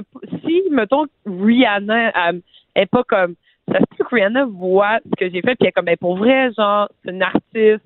OK, elle a un reach au Québec. Tu sais, genre, mais. Elle a pas déjà porté un de tes chandails, Rihanna, par ailleurs? Rihanna, non, ça c'est mon rêve, mais Charlie Theron, ça. Ah oui, c'est ça. C'est Charlize Theron, quand même. Quand même. Oui, puis LeBron, LeBron James aussi, ça c'est quand même sec. Ouais. Mais genre, mais c'est ça, tu sais, mais une histoire que j'ai entendue qui m'avait vraiment rassurée, c'était justement LeBron James était à Montréal, il, euh, il avait acheté un de mes chandails, puis il est allé, euh, un, chandail avec Drake dessus, puis Drake c'est comme un de ses meilleurs amis. Hmm. Puis là, il est allé le rejoindre à Miami, puis il était comme, faut absolument que j'ai ce chandail-là, c'est trop drôle, je vais lui montrer. Puis il l'a amené à Miami, puis je me suis dit, OK, mais il a montré mon chandail à Drake, genre. Puis Drake. T'es à un degré de séparation de Drake. Ouais. Non, mais tu sais, Drake a rien fait. Fait que sûrement que euh, son gérant après à LeBron nous a dit il a trouvé ça bien drôle.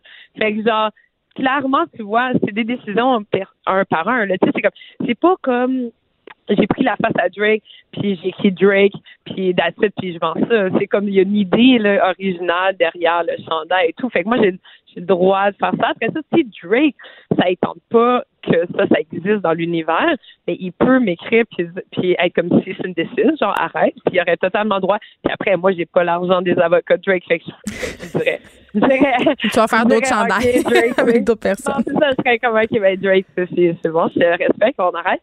Fait que genre, mais c'est ça, mais ça va vraiment cas par cas parce que quelqu'un pourrait être down aussi, puis être comme, ah, ben, ça me dérange pas, je m'en fous, là, ça implique pas beaucoup de. de, de le gros problème, c'est un truc d'argent, tu sais, c'est comme, s'ils sentent que tu es en train de faire de l'argent sur leur dos, Ouais. puis ça, ben, je veux dire, moi, c'est des, c'est des idées originales, c'est jamais juste Drake et une photo de Drake. Tu comprends ce que je veux dire? Oui, tu réinterprètes ça à ta sauce.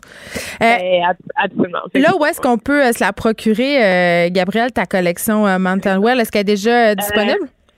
Oui, est pas disponible en ligne encore. Elle est disponible en ligne à partir de mercredi ou jeudi, mais elle est disponible au Us Gang au 6524 rue Saint-Hubert à Montréal jusqu'au 29 décembre. Merci beaucoup de nous avoir parlé, Gabrielle Laila Titley, sur euh, cette. Merci à toi. Merci beaucoup. toi. Je m'excuse, j'aurais voulu être présente, mais ma vie est un chaos total en ce C'est correct, on, va, on t'a pris au téléphone. Bonne journée. Merci. Bye. Geneviève Peterson, la seule effrontée qui sait se faire aimer. Jusqu'à 15, vous écoutez Les effrontés. Pour souligner, entre guillemets, hein, la journée internationale pour l'élimination de la violence à l'égard des femmes et aussi c'est le début des 12 journées d'action contre la violence faite aux femmes, nous revenons sur les nombreuses, nombreuses nombreuses lacunes de notre système judiciaire en lien aux violences faites aux femmes avec l'experte Rachel Gagnon. Bonjour, Madame Gagnon. Oui, bonjour. Vous êtes professeure au département des sciences juridiques de l'UQAM et directrice à l'Institut de recherche et d'études féministes du même université. Euh, J'en ai souvent des personnes à mon micro euh, qui viennent dénoncer euh, les espèces d'incongruités de notre système euh, judiciaire euh, par rapport à la violence faite aux femmes. Mais avant qu'on en parle, je veux juste rappeler, parce que j'aime ça le rappeler, OK, que selon l'initiative canadienne sur la prévention des homicides familiaux, 662 personnes ont été victimes d'homicides familial au Canada en 2010 et 2018, la majorité étant des femmes. Et au Québec, c'est 19 000 infractions contre la personne qui sont commises chaque année dans un contexte conjugal. On a un méchant problème. Ben, c'est sûr, c'est, un problème qui perdure dans le temps. Je pense que c'est, tout d'abord, c'est important de rappeler la spécificité de la violence conjugale, qui, contrairement à d'autres types de violences plus situationnelles, est vraiment une violence qu'on va appeler coercitive et de contrôle parce que quand on est dans un cadre de violence conjugale, on est dans un cas de figure où il y a un des deux conjoints qui utilise la violence comme outil de contrôle sur l'autre conjoint. Donc c'est pas seulement une violence qui est issue de problèmes de santé mentale, de difficultés à gérer les émotions ou d'impossibilité de, de pouvoir gérer C'est souvent ça qui nous est vendu, cette perte de contrôle. Ben, c'est, c'est dans la violence situationnelle, il va y avoir une perte de contrôle, mais dans la violence conjugale, en fait, c'est une prise de contrôle.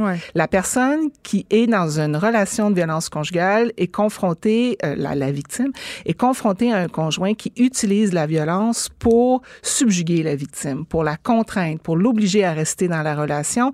C'est euh, et, et c'est une violence qui est très genrée. Quand on est dans les cas de violence coercitive et de contrôle, 90% des auteurs de cette violence-là sont des hommes. Donc, on n'est pas en train de dire qu'il y a que des hommes qui contrôlent et que des femmes qui sont des victimes, mais il faut quand même garder les chiffres euh, vraiment euh, en tête. Il faut penser que les femmes contrôlantes sont l'exception et que les hommes victimes sont l'exception. La règle, c'est la victime qui est une femme et l'auteur de la violence qui est un homme et qui utilise cette violence-là parce qu'il ne peut pas accepter de mettre fin à sa relation. Oui, parce que souvent, euh, bon, les événements malheureux, les meurtres conjugaux, tout ça, ça se passe dans cette étape un peu charnière de la séparation.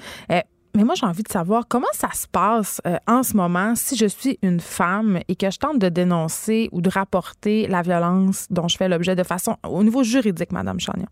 Bon, euh, disons-le, pour les femmes qui sont victimes de violences conjugales, les choses sont moins difficiles que pour les femmes qui sont victimes d'agressions sexuelles. Elles sont de façon générale mieux reçues par le système criminel.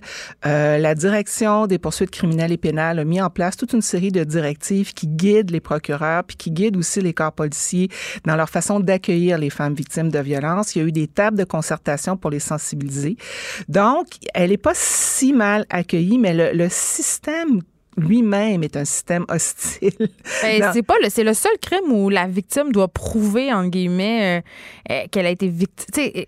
Ben, en fait, les victimes doivent toujours prouver qu'elles sont victimes. Euh, pour les victimes d'agressions sexuelles, parfois, c'est comme monter l'Himalaya. là. mais il y a comme la victime parfaite, là. Oui.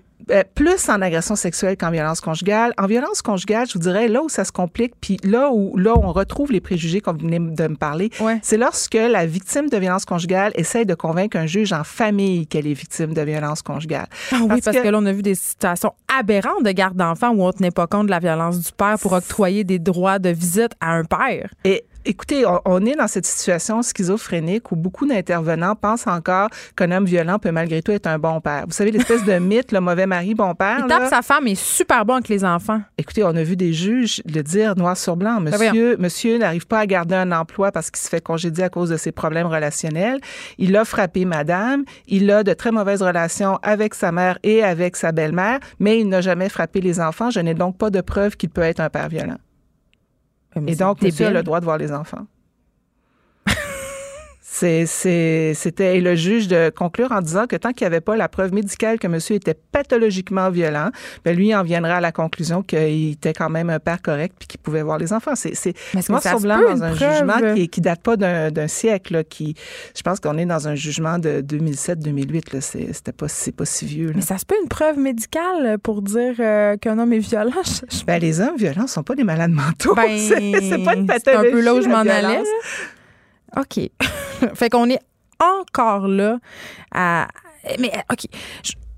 Bon, vous m'avez cité un juge, euh, c'est fort malheureux, mais est-ce qu'on est vraiment encore dans cet esprit-là ou est-ce que c'est à cause de la jurisprudence qu'on a un peu les mains liées par rapport à toutes ces histoires de violence conjugale-là? C'est sûr que les antécédents judiciaires viennent un peu guider les juges dans leurs décisions. Ouais. Mais je vous dirais que particulièrement en matière familiale. En matière criminelle, euh, on a fait une étude récemment où on a demandé à des femmes qui ont, qui ont été victimes de violences, qui ont porté plainte, de nous faire un peu le récit de leur expérience en justice. On arrive à des... C'est très varié, hein? mais bon, la, la, principale source de mécontentement de ces femmes-là, c'est un, il y en a plusieurs qui se sont pas sentis crus puis je vous dis que c'est moins pire que pour les cas d'agression sexuelle, mais même les femmes victimes de violences conjugales. de violence psychologique en plus, un autre coche au-dessus. C'est très complexe et elles ne se sont pas senties protégées parce que une des choses qui est très importante pour les femmes victimes de violences, c'est d'être protégées du conjoint violent. Et très souvent, là où le système manque, c'est que même si on les croit, même si on, on, arrive à, à, les prendre en charge d'une façon qu'elles trouvent quand même relativement adéquate, souvent, on va pas réussir à, à mettre autour d'elles un filet de protection qui, réussit à, vraiment faire en sorte que le conjoint violent n'ait plus de prise sur elle. Il retourne 7 à 8 fois en moyenne dans ces femmes-là dans leur milieu violent par manque de ressources, par manque d'appui.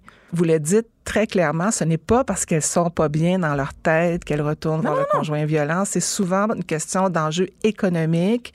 C'est aussi, c'est un enjeu avec les enfants. C'est aussi les intervenants sociaux qui les culpabilisent et qui les accusent de faire de l'aliénation parentale parce qu'elles osent dénoncer leur conjoint. Il y a beaucoup de, de, de, de, situations où une femme va faire le choix de retourner avec son conjoint, pas par gaieté de cœur, mais parce qu'elle sent qu'elle n'a pas d'autres options que cette option-là. Et quand il y a des enjeux de garde d'enfants, ça devient particulièrement compliqué parce que, comme on, s'en parlait tout à l'heure, malheureusement, euh, même si on a fait des progrès en matière criminelle, en matière de la famille, on avance très peu encore à l'heure actuelle. Mais est-ce qu'il y a une volonté politique? Parce qu'il y a quand même en ce moment une discussion entre euh, la ministre Sonia Lebel et d'autres femmes d'autres partis, Québec solidaire, euh, Parti libéral aussi, sur justement la violence conjugale, qu'est-ce qui pourrait être fait. mais ça, ça, fait quand même un petit bout, là, puis on n'a pas encore les conclusions de ce rapport-là. Et dans des cas de meurtres conjugaux, de meurtres familiaux défraient les manchettes. Je sais pas si c'est juste moi, mais j'ai l'impression que c'est de plus en plus souvent. Bien, on, le dénonce de plus en plus. Puis aussi, une chose qu'il faut se dire, puis c'est une bonne chose, on a mis quand même sur, sur pied à Québec un comité dont le travail est de reviser des cas d'homicide pour déterminer si oui ou non c'est un cas de féminicide ou c'est un cas euh, qui était de violence conjugale pour mieux les identifier puis mieux les nommer. Donc, c'est pour ça qu'on a l'impression de les voir apparaître dans l'espace public. Dans le fond, ils ont toujours été là, mais c'est parce qu'on les nommait pas comme ça. Quand on parle de drame familial... Faut arrêter de dire ça. Oui. oui, il faut vraiment vraiment, arrêter. oui. Parce que c'est pas un drame, c'est un meurtre. Ben, c'est ça, et ça sert à camoufler une certaine réalité. Donc, ça, c'est bien. Crime passionnel. Ah oui, mais ça, ça, c'est, on pourrait en parler longtemps. Ça, c'est un autre enjeu qui est hautement problématique. Mais et mais qui commence à se régler du côté du criminel. Et là, mm. c'est là, là où je vous dirais où il y a un manque, parce que toutes les personnes sont de bonne volonté, personne n'est pour la violence, mais c'est sur le terrain, c'est les acteurs judiciaires, c'est des enjeux de formation, de sensibilisation, euh, et c'est des enjeux de préjugés qui perdurent. On a un préjugé défavorable à l'égard des mères qui euh, se plaignent de leurs conjoints. Euh, on les accuse de vouloir aliéner les enfants. Oui, l'aliénation parentale a le dos large. Très, très, très. C'est dommage parce que c'est vrai qu'il y a des gens en détresse qui vont faire déteindre cette détresse-là sur leurs enfants, mais ce ça mérite d'être discuté aussi. Ça mérite d'être discuté, mais l'aliénation parentale, il faut le dire, c'est un concept qui est beaucoup mobilisé hmm. par les hommes violents, comme outils dans leur arsenal d'outils pour continuer d'avoir une emprise sur leur conjoint. Madame Chagnon, en terminant, euh, est-ce qu'il y a des enjeux ou des sujets vraiment bien précis qui, selon vous, devraient être davantage abordés? Il faut qu'il y ait une meilleure concertation entre les juridictions civiles pour les matières familiales et le criminel. C'est pas normal lorsqu'on a un ordre de garder la paix qui est rendu contre un conjoint violent qui lui interdit d'avoir accès à sa femme et euh, à, à, ses enfants que on ait une décision en cour supérieure chambre de la famille qui lui donne un droit de visite. C'est pas normal. C'est comme si le système allait contre le système. C'est un ben, peu illogique. Disons qu'ils ne se parlent pas assez. C'est le moins qu'on puisse dire. Rachel Chagnon, merci, professeure au département des sciences juridiques de l'UQAM, directrice à l'Institut de recherche et d'études féministes. Merci beaucoup d'avoir été avec nous. On vous parlait dans le cadre de la Journée internationale pour l'élimination de la violence à l'égard des femmes et du début des deux journées d'action contre la violence faite aux femmes. Les effrontés. Deux heures où on relâche nos bonnes manières.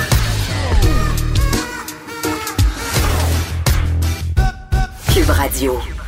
Élise Jeté est avec nous. Elle fait un retour sur l'association, ce gala de l'association, pardon, de la musique indépendante, le GAMIC. Allô, Geneviève? Hey, t'as une belle voix aujourd'hui. On dirait que tu t'es remise de tes émotions du Salon du Livre en Je fais tout ce que je peux pour que ma voix revienne, mais elle m'a quitté doucement euh, la semaine passée, on s'en rappelle. Puis euh, là, on dirait que c'est progressif. Elle, elle, est doucereuse à nouveau, je te, je okay, te rassure. Parfait. Euh, donc, on fait un retour sur le GAMIC. Oui. Tu vas nous présenter aussi des albums, des lancements d'albums. Oui, ben j'avais envie. Il y, a, il y a quelques sorties musicales cette semaine, fait que j'avais envie qu'on en parle un peu ensemble.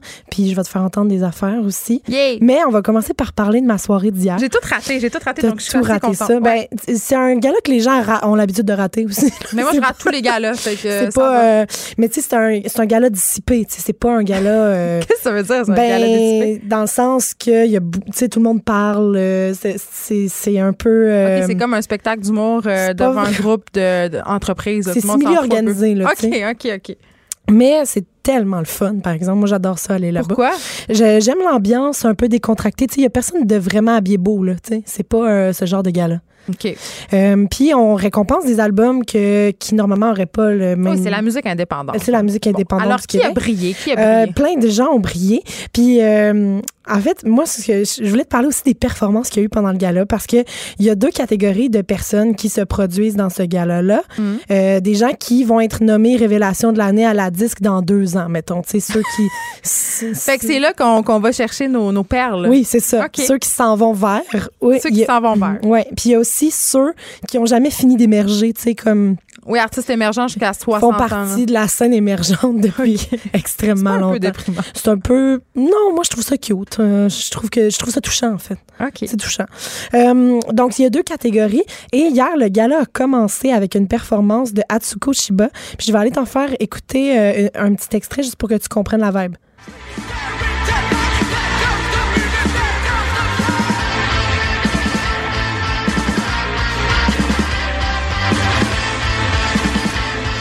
Donc, c'était une bonne euh, façon. On comprend pourquoi c'est émergent. C'est ça. Mais c'était une bonne façon de vérifier que personne dormait. Ça fait le même effet qu'une bonne claque en arrière de la tête. Fait que là, tous ceux qui dormaient se sont bien réveillés. Le gala a pu commencer. Euh, ceux, parmi ceux et celles qui ont brillé, il y, y, a, plusieurs filles qui ont brillé cette année, dont un groupe qui s'appelle les Shirley. Euh, c'est un groupe qui a même pas un an encore. Là, c'est tout récent. Et euh, elles ont gagné donc EP Rock de l'année. Et aussi elles ont gagné Révélation de l'année. On va aller entendre une chanson qui s'appelle She's Got Nothing On.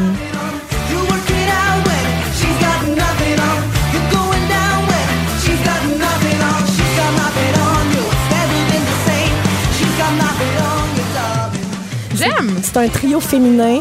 Les filles sont super énergiques. Elles ont fait une prestation, donc, donc elles, sont, elles sont reparties avec deux Luciens. Les Luciens, euh, Ça, c'est le nom du trophée qu'on reçoit. oui, en hommage à Lucien Francoeur, donc euh, le, le fameux poète. Et euh, les Shirley, c'est avait écrit, lui? Le, c'était caché, attends. euh, oui, je- ben je sais pas si c'est le titre officiel de la chose, mais On oui. l'a, on l'a sur le bout de la, de la langue. Oui. Et euh, je trouve, Geneviève, que c'est vraiment important de le dire quand les choses clochent un peu. Tu sais, quand il y a quelque chose qui ne fit pas tant. OK. Euh, Puis, tu sais, c'est très rare que je te parle de manière négative de quelque chose. C'est vrai, t'es comme un Mais- vrai petit rayon de soleil, mais là, il y a quelque chose. Mais je trouvais ça important qu'on qu'on s'en parle parce que il y a une fille qui est venue faire une perfo puis personne n'a comme compris qu'est-ce qu'elle faisait là au milieu de, de des artistes très émergents mais dans le bon sens là dans, dans le sens qu'il y a beaucoup de talent qui qui est en train de percer J'ai comme peur de ce que tu vas me dire Là, en ce moment. C'était euh, Céline Dion, cette non, fille-là? il y a une fille, euh, elle émerge, mais elle émerge pas dans euh, la musique alternative, on, on dirait à, à mon sens. Puis il y a plusieurs personnes qui l'ont vue sur scène, puis là, ils ont fait comme, mais qu'est-ce qu'elle fait là, tu sais? Bon. Euh, on l'aurait peut-être plus vue dans des auditions de la voix, mettons. Ah, mais je sens beaucoup de condescendance. Ouais. C'est ça. Elle s'appelle Sophie Chen. Est-ce que tu, que tu connais ça? Ouais, Ok, on va aller en, en entendre un extrait parce que je trouve ça intéressant à souligner. Pour faire ton point. Ouais. Contre toi. Hein?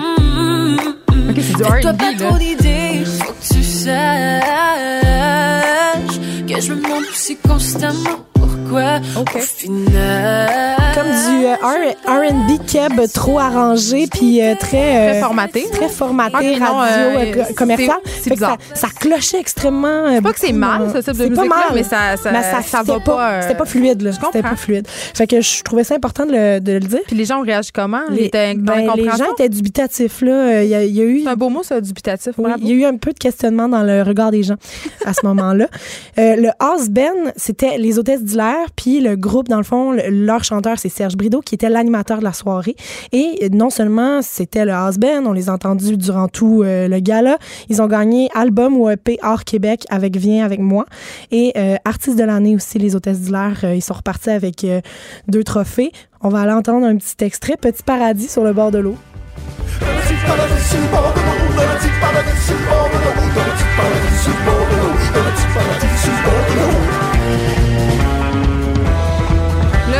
Vraiment plate que vous ne voyez pas Élise parce qu'elle danse. Mais je Elle danse se tout le fait aller. Je danse, je danse toujours quand je C'est suis pour ça qu'on a des vidéos. Hein. J'aimerais ça qu'on le mette en ligne parce que hein, les gens pourraient voir tes beaux mouvements. Ce que je trouve intéressant, c'est avec le gamique Geneviève, pour pas changer de sujet, pour éviter de changer de sujet. C'est un gala où on récompense aussi les EP, les albums courts. Oui. donc. C'est très Euh, populaire, ça, C'est très ailleurs. populaire. Ça, moi. Puis j'ai trouvé ça drôle parce que Antoine Corriveau, avec son EP Feu de forêt, il a gagné EP folk de l'année. Un, excellent EP. Ouais, ouais. Et euh, il a dit, quand il est allé chercher son trophée, c'est la dernière fois que je fais ça, c'est un format dégueulasse, c'est pas assez long. Puis là, il chialait contre le format du EP, mais Mais j'aime j'ai tellement ça hilarant. des EP. Je trouve que c'est des belles immersions. Il y a plein de grands bands qui ont des EP de National, en ont beaucoup. Oui. Euh, Puis c'est souvent comme ça, tu sais, si c'est sûr que euh, en début de carrière, t'as pas les moyens de faire un album complet. Fait que c'est souvent avec les EP qu'on va réussir à faire des belles découvertes parce que c'est vraiment des choses qui sont pas encore connues. c'est Puis ça. Les seuls moyens qu'ils ont, c'est on va enregistrer euh, trois quatre tunes euh, sur le coin d'une table puis on va faire un EP. Puis d'un autre côté, les artistes mieux établis parfois font des EP pour Oui, sortir de pour leur zone de confort. leur zone de puis c'est vraiment intéressant. Oui, puis avec la manière dont on consomme la musique euh, depuis quelques années, On est volage. On est volage, puis c'est rare les gens qui écoutent un album complet. Fait que le EP, euh, vrai, Ah oui, c'est rare les gens qui écoutent un album. Non, On mais- est-tu rendu si pire que Non, ça? mais est-ce que tu prends souvent un CD que tu vas mettre dans un lecteur puis que tu vas écouter de la chanson 1 à la chanson 12? Ben, je, euh, je prends les CD, ça existe plus dans ma vie, mais oui, moi j'écoute, j'aime bien écouter l'album complet d'un artiste parce que il y a une démarche dans un Oui, album, dans absolument. le choix des chansons, dans l'ordre, puis surtout euh, chez les artistes québécois, les artistes à texte, par exemple. euh, le dernier album des Sœurs Boulay, c'est Oui, un bon exemple. Absolument. Ça s'écoute d'un bout à l'autre, Oui. ça fait partie de l'expérience. Bien sûr, on peut choisir des chansons au hasard qu'on aime, mais, mais c'est pas à la mode, c'est pas à la mode de faire ça. Non, les gens écoutent pas. euh, ouais, c'est ça. Donc le EP, je trouve que c'est vraiment dans l'air du temps en ce moment de d'écouter ça. Fait qu'il y a eu plein d'autres trophées qui ont été euh, remis, puis euh, c'était vraiment une belle soirée qui a fini tard, puis qui a fini avec. Il y a des bons parties euh, émergents? oui, les émergents, ils savent fêter. Euh, on va poursuivre avec les sorties musicales de cette semaine parce que j'ai- il y a plein d'affaires que j'avais envie de te présenter. Euh, la première chose dont euh, on parlera, c'est David Giguère qui sort un album cette semaine. Puis c'est vraiment drôle parce que ça fait comme six ans qu'il a sorti son dernier album, Casablanca. Il était chez Ça avait Audiogramme. bien marché quand même. Qui avait bien marché. Il était chez Audiogramme. Là, il est plus chez Audiogramme. Il s'est dissocié. Beaucoup de monde n'est plus chez Audiogramme. Hein? Beaucoup de monde n'est plus nulle part. Ouais, c'est vrai. Mais il y a beaucoup d'artistes qui, euh, qui ont envie de faire les choses à leur façon. De tourner le dos, de Euh, prendre peut-être des petites maisons plus émergentes. Oui, puis les maisons de disques qui ont perdu leur lettre de noblesse, on dirait que c'est plus tout le monde qui trouve ça nécessaire d'avoir un label, mettons. Oui, parce qu'avant, là, c'était la grosse affaire. là. Il y avait des labels super populaires dans les années 70, là, quand tu signais avec Exact. les grands des grands. Puis là, c'est ça. Là, tu pas- faisais partie de la vraie game. Oui, t'étais Mais- approuvé, t'avais ton saut. ça, exactement. Fait qu'on va aller entendre une chanson qui s'appelle Téléphone. Téléphone. À qui tu parlais là-bas au téléphone? À qui tu parlais là-bas au téléphone? Dis-le-moi à qui tu parlais là-bas au téléphone?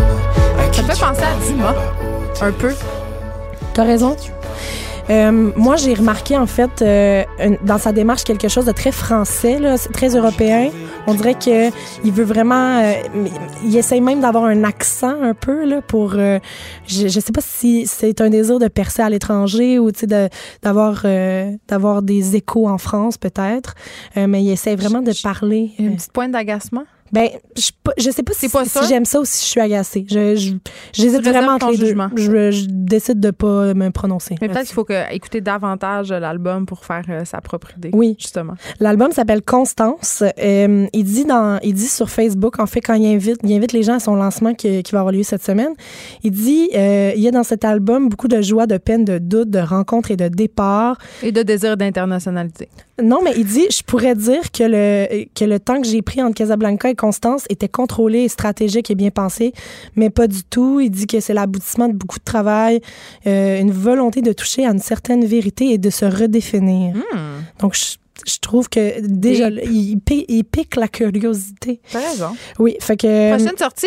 Oui, euh, juste te dire, par exemple, que le lancement, il va avoir lieu au Boxerman's, ce qui est vraiment cool parce que tu peux souper puis boire du vin nature. Ah, il y a vraiment des bons vins. Là. Oui. Petit plug en même temps, c'était pas prévu, là, mais j'adore ça. J'adore. Euh, c'est sur Bernard, hein, si je ne m'abuse. Van Horn. Ah, Van ouais, c'est ça. Je mélange tout le temps les deux rues. C'est euh, ce bon. jeudi à 17h. Fait que c'est c'est gratuit. Ouvert à toutes et Voilà. à tous. Euh, sinon, une autre sortie cette semaine, Boss Corgi, qui est un duo euh, électro-jazz, euh, plusieurs affaires qui se passent dans cette euh, musique. Euh, ça fait longtemps qu'ils travaillent, ça fait deux ans que les deux gars travaillent sur leur projet. C'est un premier album. Le lancement va avoir lieu jeudi au Dacha. On va aller entendre une chanson qui euh, met en vedette la voix du Barle Noir.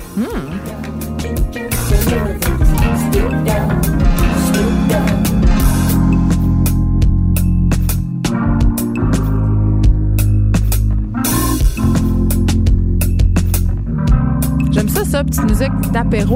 Ouais. L'album s'appelle facilité. Oui, c'est ça. L'album s'appelle Jazz Pranksters. Euh, et ce que je trouve très le fun, c'est que le lancement a lieu ce jeudi à 18h au Dacha et qu'il va y avoir un DJ set, une écoute de l'album, du vin nature. Bien, Mais voyons! que Il y a du vin nature tout le temps. C'est la mode. C'est la mode. Ouais, ça. Et euh, de la lecture de tarot. J'adore ça! Je, Quand je tu vais veux y une aller. soirée variée, là, C'est ça, va c'est se là que ça passer, se passe. ça va se passer là. Il nous reste euh, du temps pour. euh, Une dernière suggestion. dernière, ouais. Oui, euh, c'est une fille dont je vous ai déjà parlé. Elle sort son deuxième album. Euh, il- en fait, il est sorti il y a environ un mois, mais son vrai lancement va avoir lieu cette, euh, cette semaine, demain pour être plus précise. Elle s'appelle Common Ollie. On va aller entendre la chanson Crazy OK. Ça me décrit bien. Mais c'est pour ça. c'est- find